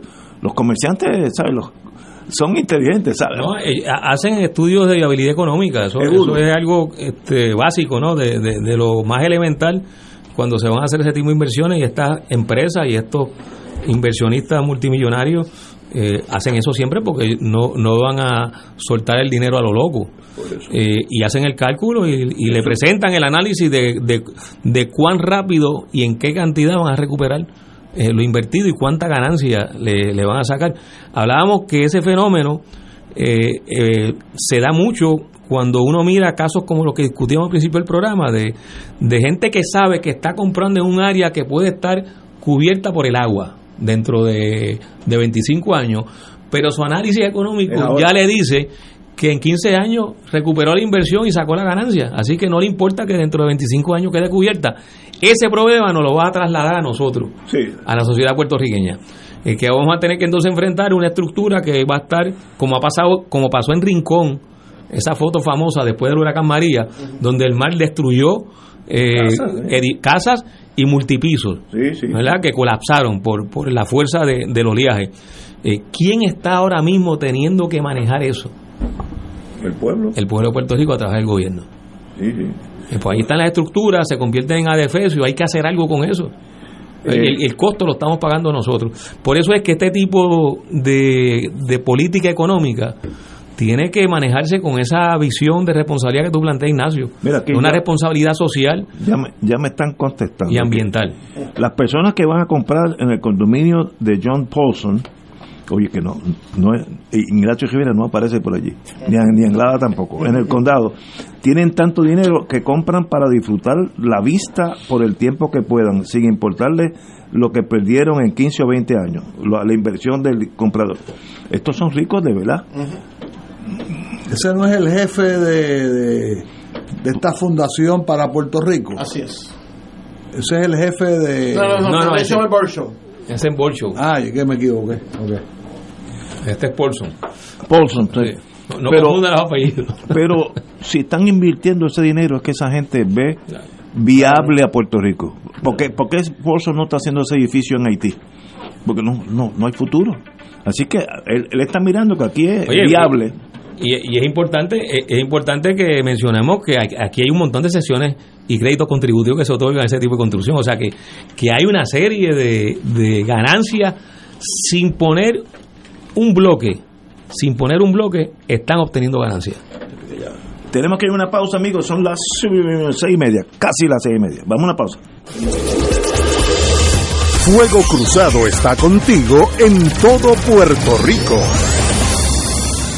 Oro 92.5 FM te invita al viaje Ruta del Vino Italia del 14 al 29 de octubre del 2023. Visitaremos las ciudades de Roma, Siena, Florencia, Venecia, Verona, Génova, Turín y Milán. El viaje incluye catas de vino en bodegas de la Toscana y Piamonte, traslados aéreo vía Iberia, hoteles cuatro estrellas, todos los desayunos, algunos almuerzos y cenas, autobús con aire acondicionado, guías, impuestos y cargos hoteleros. Información Culture Travel 787 569-2901 y 787-459-2025. Nos reservamos el derecho de admisión. Culture Travel, licencia 152AV90. Radio Paz te ofrece el mejor motivo para levantarte temprano y disfrutar el comienzo de un nuevo día de lunes a viernes con Enrique Liboy y Radio Paz en la mañana. La dosis perfecta de noticias, deportes y éxitos musicales de todos los tiempos, humor y curiosidades, calendario de actividades y tus peticiones musicales por el 787-300-4982. Conéctate con el 810 AM de lunes a viernes con Enrique Liboy y Radio Paz en la mañana. Hermanos y hermanas, les saluda el Padre Milton y quiero agradecer a todos los que se hicieron parte de nuestro Radio Maratón a hablar con el corazón, la verdad y en el amor. Gracias por sus aportaciones y sus donativos. Los que lo hicieron por su tarjeta de crédito, muchas gracias. Pero los que pidieron recibir la boleta, recuerden que cuando reciban esa boleta deben enviarla de vuelta con su cheque o su giro postal para que esa promesa se haga realidad. Que el Señor siga multiplicándoles abundantemente esos dones, esos regalos que nos han dado y que continuemos promoviendo la misión de Radio Paz donde quiera que nos encontremos. Y si todavía no lo pudiste hacer en el momento de Radio Maratón, entra a TH Móvil, búscanos como Radio Paz 810 en la sección de pago a negocios y escribe Radio Maratón en el comentario y con ello apoyarás la misión de Radio Paz en la Iglesia Católica en Puerto Rico. Fuego Cruzado, el programa de más credibilidad en la radio puertorriqueña, es ahora la tribuna abierta de análisis noticioso, con diversas perspectivas que exploran el trasfondo de lo que acontece a diario y cómo nos afecta. Escucha Ignacio Rivera y sus panelistas invitados de lunes a viernes en Fuego Cruzado en transmisión diferida a las 10 de la noche por Oro 92.5 FM. Escucha los sábados a las 5 de la tarde para servirte un programa del Colegio de Profesionales del Trabajo Social de Puerto Rico con los temas de interés a la comunidad. Recuerda, los sábados a las 5 de la tarde para servirte por Radio Paz 810. Y ahora continúa Fuego Cruzado.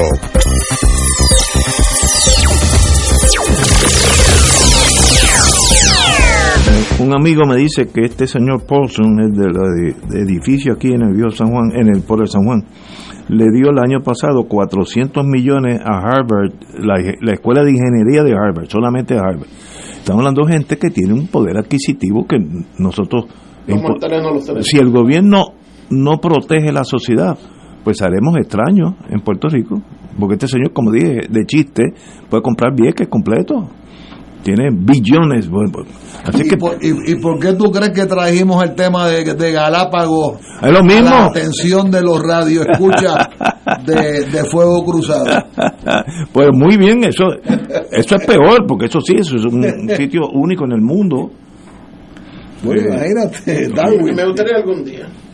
Yo, eh, es, un, no, no he caído, no he caído. Es patrimonio de la humanidad las Islas Galápagos. Así que eh, esto es algo bien serio. Cuando yo leí la noticia, no lo voy a creer. No, no es posible que puedan poner las Islas Galápagos en garantía. Eso está en, eso está en Cuba Debate.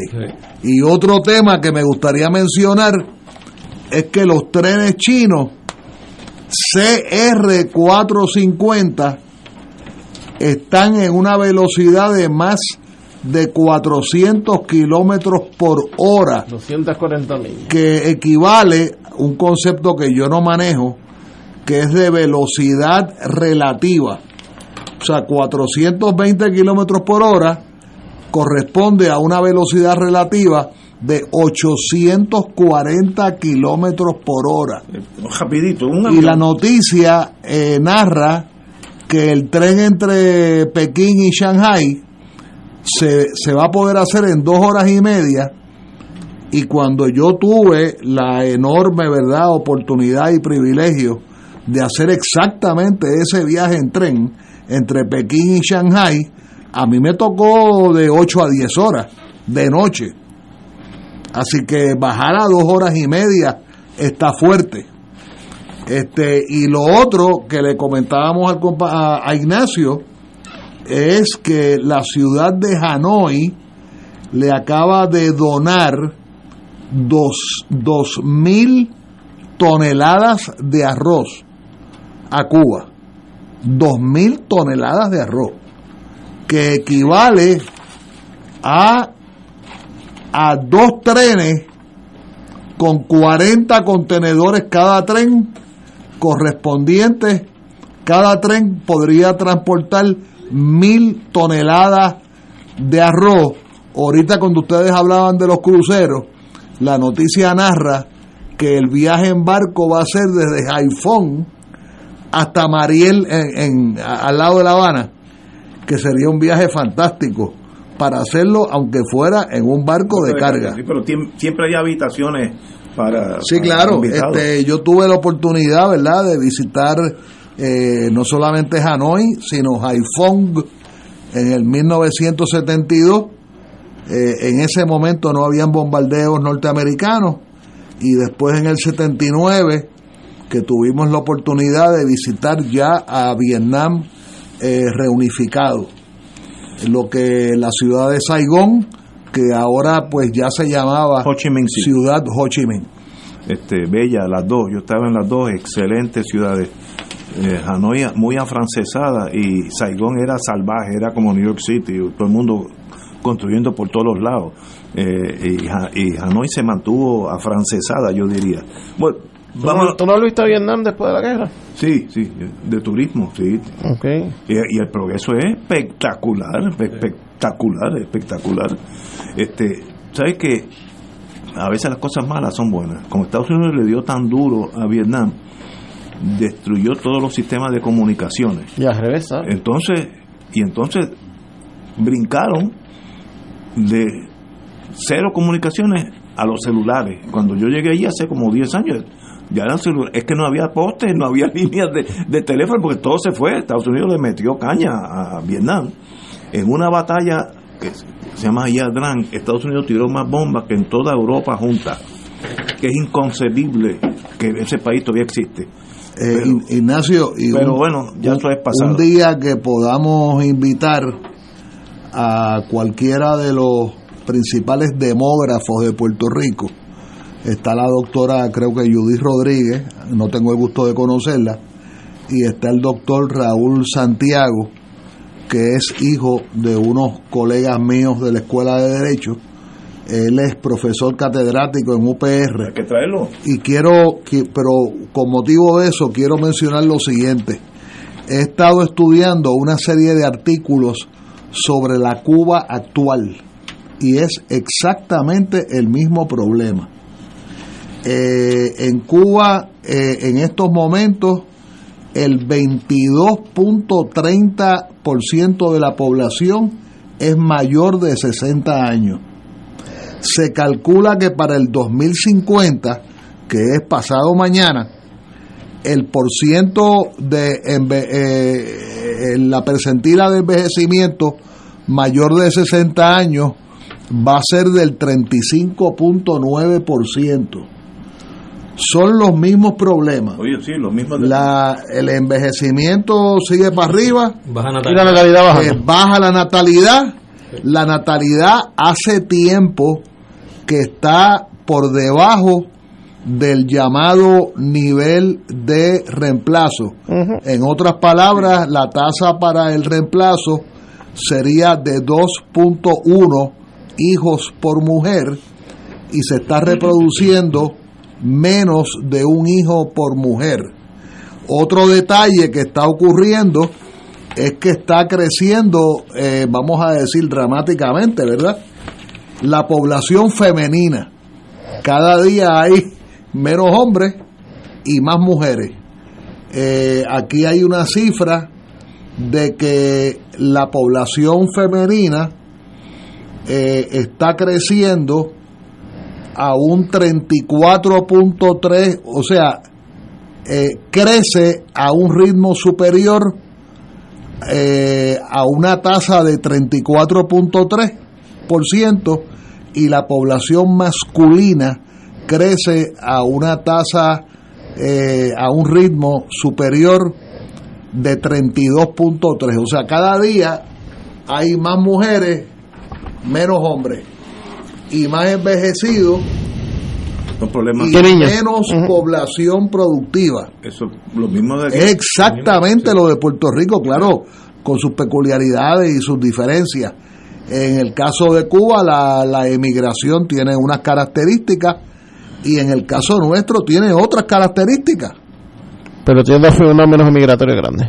¿Ah? Tiene dos, el mismo fenómeno, quizás Claro, con, con vertientes claro. distintas. Y esto, esto a lo que nos lleva, eh, digo, esto habría que leerlo con mucho más cuidado. Yo estoy mirando aquí dos artículos de, de varios especialistas, uno de junio del 2023, eh, ese es el segundo artículo, y hay un primer artículo de hace aproximadamente dos años. Lo interesante es que en Cuba yo creo que por primera vez se está manejando este tema públicamente, públicamente y científicamente, educando a la población. La pregunta es esa, ¿se está incentivando para que la natalidad vaya incrementando? Esa es la pregunta. se está incentivando. Lo mismo que dijo el gobernador aquí. Pero claro, pero no con la simpleza que lo dijo Pierluisi, de que las mujeres se pongan a parir, no, no es eso. O sea, y, y yo reconozco que a- aquí se habla en este artículo, en este conjunto de artículos, de que tiene que haber una mirada transversal.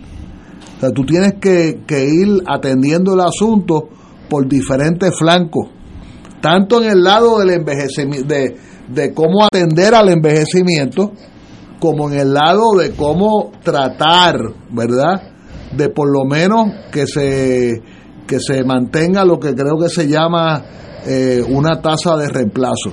Pero es interesante que cuando se dice algo en Puerto Rico, eh, las veces que yo lo he escuchado, particularmente a la doctora Rodríguez y al doctor eh, Santiago Hijo, porque yo estudié con el papá y con la mamá, este, no tengo el gusto de conocerlo. Eh, pero siempre que se toca el tema, se toca limitado a Puerto Rico y siempre deprisa por lo que impone pues la comunicación social. Pero hay que mirar si el problema es el mismo básicamente en diferentes modelos digamos sociales en el Caribe. Eh, El, el problema de la, de la reducción poblacional y de los cambios en, en, en los grupos de edades eh, está ocurriendo en muchos países. Claro. Eh, en muchos países es un fenómeno que En Europa es en. Europa está pasando. Japón. De hecho, China está viendo una tendencia a la reducción de la población, Sí. a pesar de que tiene eh, 1.200 millones, 1.200 millones, ¿no? 1.2 billones. 1.200 millones Creo y pico de India- habitantes. La creo India está un poquito por encima, por, No, la India se va para por 3 millones. No, la India, la ese se fue. Pero, pero en, en y China creo que en China, corrígeme, creo que Sí. liberalizaron ya la provisión de un solo, un solo hijo por pareja. Sí, porque ellos, ellos tuvieron un programa y un plan de, de, De control. de controlar la, la- el crecimiento poblacional, porque en el momento en que se consideró ese plan, pues estaba creciendo exponencialmente la población en China. Ahora parece que fue tan exitoso el programa que ahora están manejando el, el- el tema de cómo van a, a revertir se, la se tendencia. quedaron cortos ustedes. La población hoy, al julio 6 del 23 de China, es 1.46 millones. y la de India, y la de India no te la dieron. Pero la, la India, No, no, no, la la- la- de la India son 3 millones más. pues yo, yo Sí. un poco vi Pero la cifra hace dos, 1.46 billones. ¿Sabes lo que es eso? El, Son muchos chinos, El desayuno, 1460 el desayuno nada más, eso es un esfuerzo. O sea, hay que producir la, la comida. Ujú. Vamos, vamos a decir que comen una vez al día. Es 1.456 millones de platos. Increíble. Yo, a mí eso... Y lo increíble es cómo ese país logró sacar en los pasados 20 años a cientos de millones de chinos de la pobreza. Pues, sí, sí, sí. Pues, Es uno de los milagros económicos. China, cuando yo era estaba en el La mundo- fábrica del mundo, en esencia. No, que, yo- que también tiene otros efectos. en la Guerra Fría, China era un, ca- un país casi medieval y hoy en día tiene las mejores carreteras, los mejores hoteles. ¿Qué pasó en 60 años, 70 años? Para, para copiarnos, lo estoy pensando como pues, hay que mandar a la gente de aquí de fomento, eh, vayan y copiense. Bueno, tú, No, tienes, cuidado, tú tienes el cuidado. testimonio de tu otra hija. Sí, que la que la que viaja mucho para allá dice que allí es los mejores hoteles del mundo, las mejores carreteras del mundo, o sea, que China es otra cosa.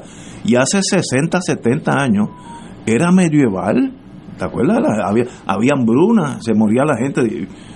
¿Cómo? Yo, yo fui hace unos cuantos años, eh, hace 7 años fui a China, en el 2015, hace 8 años ahora. Eh, y me impresionó, yo nunca había ido, a pesar de que, y hago esto como nota de cárcel, en mis carpetas de la policía, de la división de inteligencia de la policía, parecía que yo había ido a China. ¿Y, y qué ha sido el, Y yo nunca había ido allí. el vecino o algún hermano tuyo? Lo que pasa es El- La que gente que hizo el informe. lo que pasa es que se confundieron en cuanto a la calidad de los países que tú has Mira, visitado. todavía India tiene unos pequeños millones menos que China. Mira, y- Hoy está 1.42 billones. Y, y tengo que Pero lo que, lo que iba a Están en contar que, que mi experiencia fue yo en, en, en, en Pekín y en Shanghái, que fueron las dos ciudades donde estuvimos mi esposo y yo, yo no vi a nadie pidiendo dinero en la calle. Ah, a bueno, nadie. pero- Yo no vi a nadie durmiendo en la calle. No, no, no, no. O sea, yo no vi gente sin hogar en la calle. La única persona que vimos tirada en una calle era que estaba borracha. Bueno, No era, Lo cual se entiende. este, así, por lo menos en las áreas que visitamos, las áreas que vimos, este, nos montamos en el transporte colectivo, también en, en, en transporte privado, y en ningún momento, en ningún momento vimos esas escenas. No sé si, si en la ruralía o en las otras áreas eso puede eh, ser distinto, pero menos en lo que uno observó, en lo que observamos Oye. nosotros, en esas dos grandes ciudades no había... Oye, voy a echar para atrás algo que me interesa como historiador militar. Hoy se cumplen 80 años de la batalla de Kursk en- entre los soviéticos y los alemanes. Esto fue en el verano del 1943. Los alemanes le llamaban Operación Citadel. Eh, y sencillamente, el largo del área de combate Eso fue después de Stalingrado. Sí, después de Stalingrado, después. sí, con un año después. Esto fue el largo del área de combate, para que veas cómo es las cosas en Rusia, en ese, era de 115 millas de, de largo. Ese era el, el área de combate, el frente de combate. Había más de mil tanques rusos y unos 800 tanques alemanes. Murieron más de un millón de personas entre los dos bandos en cuestión de, de 10 días. Una cosa es la batalla más grande de, la, de, la de hasta ahora en la De historia tanque. del mundo, en ta- tanque contra tanque mayormente. Y los alemanes, de ahí después de ahí, ya no ya entraron en lo que se llama la defensiva. Ya, ya lo que están haciendo es eh, aguantando lo más posible. Sí, esa fue la última ofensiva de los alemanes. Oye, oye, a veces es bueno, es bueno entrar en combate. Todos los generales luego fueron políticos de altura en el mundo soviético. Nikolai Batutin, Konstantin Roko- Rokossovsky, Iván Konev, Konev, Konev. Konev, todos fueron, siguieron, no, se ganaron, se ganaron la, el, el puesto porque se la jugaron. Y uno dice, oye, ¿y para qué esas batallas? ¿Para qué un millón de muertos? ¿Para qué? Estoy diciendo eso por Ucrania ahora, lo- el, el mismo síndrome. Que- no, hay, no hay forma de detener esto. Eso es a- que me recuerdo en, eh, en octubre del año 74 en Naciones Unidas nosotros tuvimos una enorme pelea con la delegación soviética digo nosotros el independentismo puertorriqueño y claro pues uno lo personalizaba en un diplomático en particular soviético y así las cosas un día se nos acerca un mutuo amigo y nos dice, mire, le dijo a Maribral, le dijo, mire Juan, este, es que acabo de averiguar que el soviético había sido capitán tanquero en la toma de Berlín en el 45 y nosotros acá peleando con él en el 74 y eventualmente nos pusimos de acuerdo. Llegamos a el, algún el tipo de diplomático arreglo. tuvo su historia militar muy, muy, muy viva para él. Eh, Era, era un tipo bien recio y bien, bien seco, pero había una historia. Había, si era cierto, había sido capitán tanquero en la toma de Berlín en el 44, 44, 45, 45. 45. Oye, de hecho, Iván Konev, que lo mencionó Ignacio ahí en la noticia, eh, fue el que dirigió el frente del ejército soviético que llega a Berlín. sí, sí, todos, todos fueron Sí, famosos. sí. Eh, oye, hay una oferta de trabajo aquí para los que están en el mundo médico. Ajá, Eh, ¿qué pasó? El Hospital Behavioral Wellness Center en Girard, Filadelfia. No sé dónde queda eso. Celebrará en Puerto Rico tres ferias de empleo para reclutar enfermeras, médicos, psicólogos, consejeros de trabajadores sociales para trabajar, obviamente, en ese hotel, en ese hospital. El que firme tiene un bono de 15 mil dólares. Oye, yo no podré colarme ahí a ver si cojo. De algo. enfermero. De enfermero. O psicólogo. O psicólogo. Mira, psicólogo. quiero aprovechar, Ignacio. Pero demuestra eh, la gran cap- la gran necesidad de gente preparada de Puerto ¿Qui- Rico para allá por el lenguaje. Habla- Pero, hablando- pero lo hablando- triste es que nosotros necesitamos esos recursos acá. También. Y se nos están yendo. Habla- que los estamos preparando Ajá. en Puerto Rico, eh, Y y- estudian aquí, eh, reciben la Hablando- educación aquí y entonces se van cuando aquí hay necesidad. Y se van no porque ellos quisieran irse, Así. sino porque no están las condiciones a- a- económicas. hablando que de enfermeros y enfermeras, hace exactamente una semana, el viernes en la madrugada de la semana pasada, eh, yo estuve acompañando a un familiar en un procedimiento, era ambulatorio, pero era a las 6 de la mañana. O sea, y había que llegar a las cinco y media. Este, y eh, quiero rendirle ¿verdad? homenaje a mis héroes, que son los que trabajan de madrugada a noche. medianoche. Eso son Por eso es que yo soy tan, tan antiséptico con el concepto de 8 a 4 y media. Es que, es que yo me crié en ese hospital. Y, y cuando yo veía aquellos, aquellos cuerpos caminando a las cinco y media de la mañana y probablemente habían, habían roto toda la noche y estaban sin desayunar, etcétera, este eh, quiero ¿verdad? hacer un homenaje silente a esa, a esa clase profesional que la hemos traído aquí a este a este a esta mesa este que son los, los verdaderos héroes anónimos las enfermeras los bomberos policías, los policías los guardias correccionales eh, un montón de profesiones que para ellos no hay cuatro días ni hay ocho horas obligadas. A un guardia correccional le dicen en la hora siete y media Tienes que, te tienes que doblar. Te tienes, tienes que doblar mi hermanito te tienes que dejar quedar pegado. Y esa realidad tenemos que tomarla en cuenta. Oye, a, a contrario censu ayer ayer no el año pasado estuve en el edificio de correcciones a las dos y media de la tarde día laborable y aquello parecía un cementerio eso fue ayer no fue el año pasado Ay, madre. bueno, señores, me piden alguien del mundo médico dice, dame esa dirección de nuevo. Se No. llama Behavioral Wellness Center de la ciudad o pueblo de Girard, Filadelfia. Y, y, ah, filmando te dan 15 y va a estar en el Hilton de San Juan el 14 de julio, no no no tengo la hora. Y luego en Mayagüez Resort and Casino el, el de 9 a 5, eh, no, pero no tengo el día porque me, me lo borró la computadora. Así que a alguien le, le- le llamó la atención eso. bueno van a tener que cejar las avenidas ese día Esperemos que no.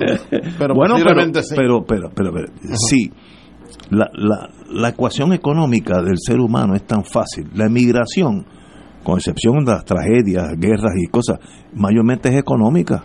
¿Por qué los mexicanos cruzan el Río Grande? todas las emigraciones Sí, creo que todas Con excepción de guerra, pues una guerra civil, claro. pero si quitas eso, las emigraciones son por cuestiones básicamente económicas.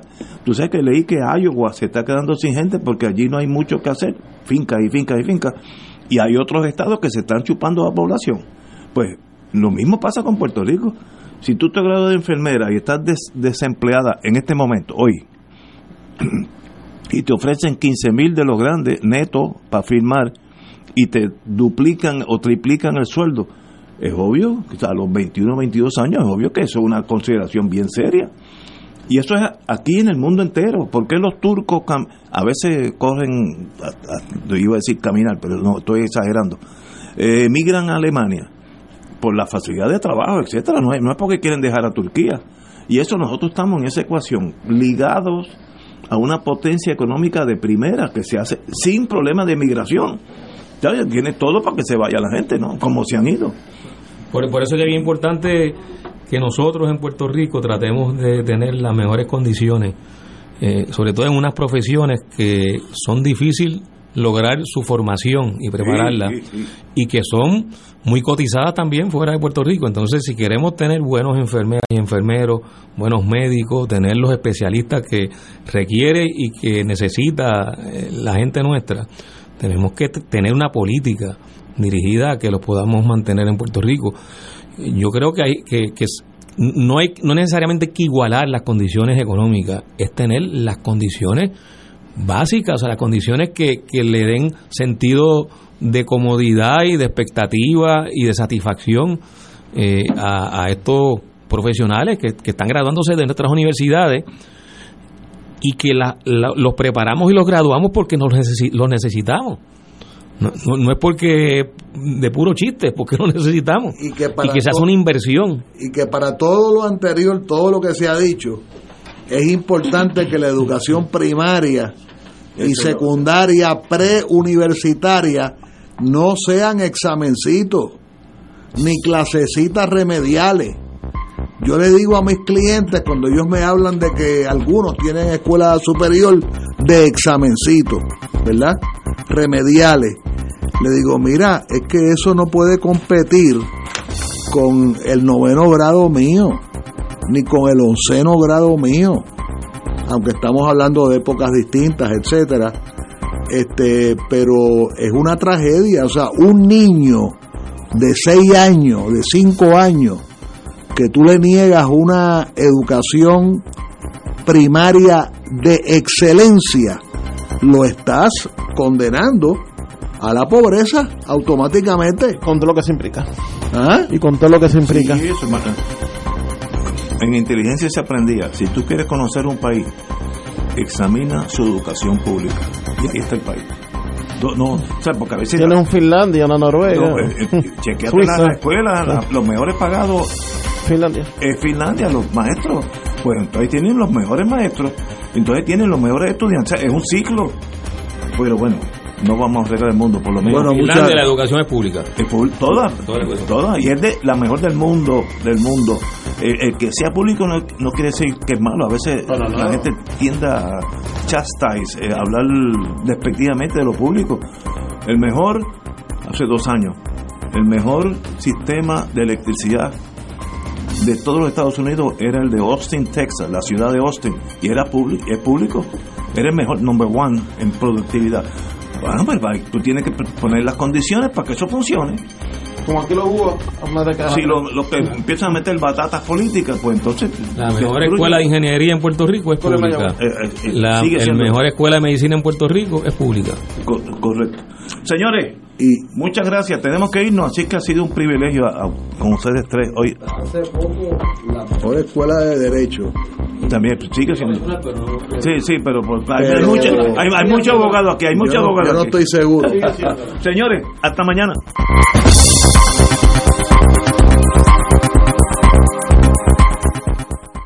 Esta emisora y sus anunciantes no se solidarizan necesariamente con las expresiones vertidas en el programa que acaban de escuchar.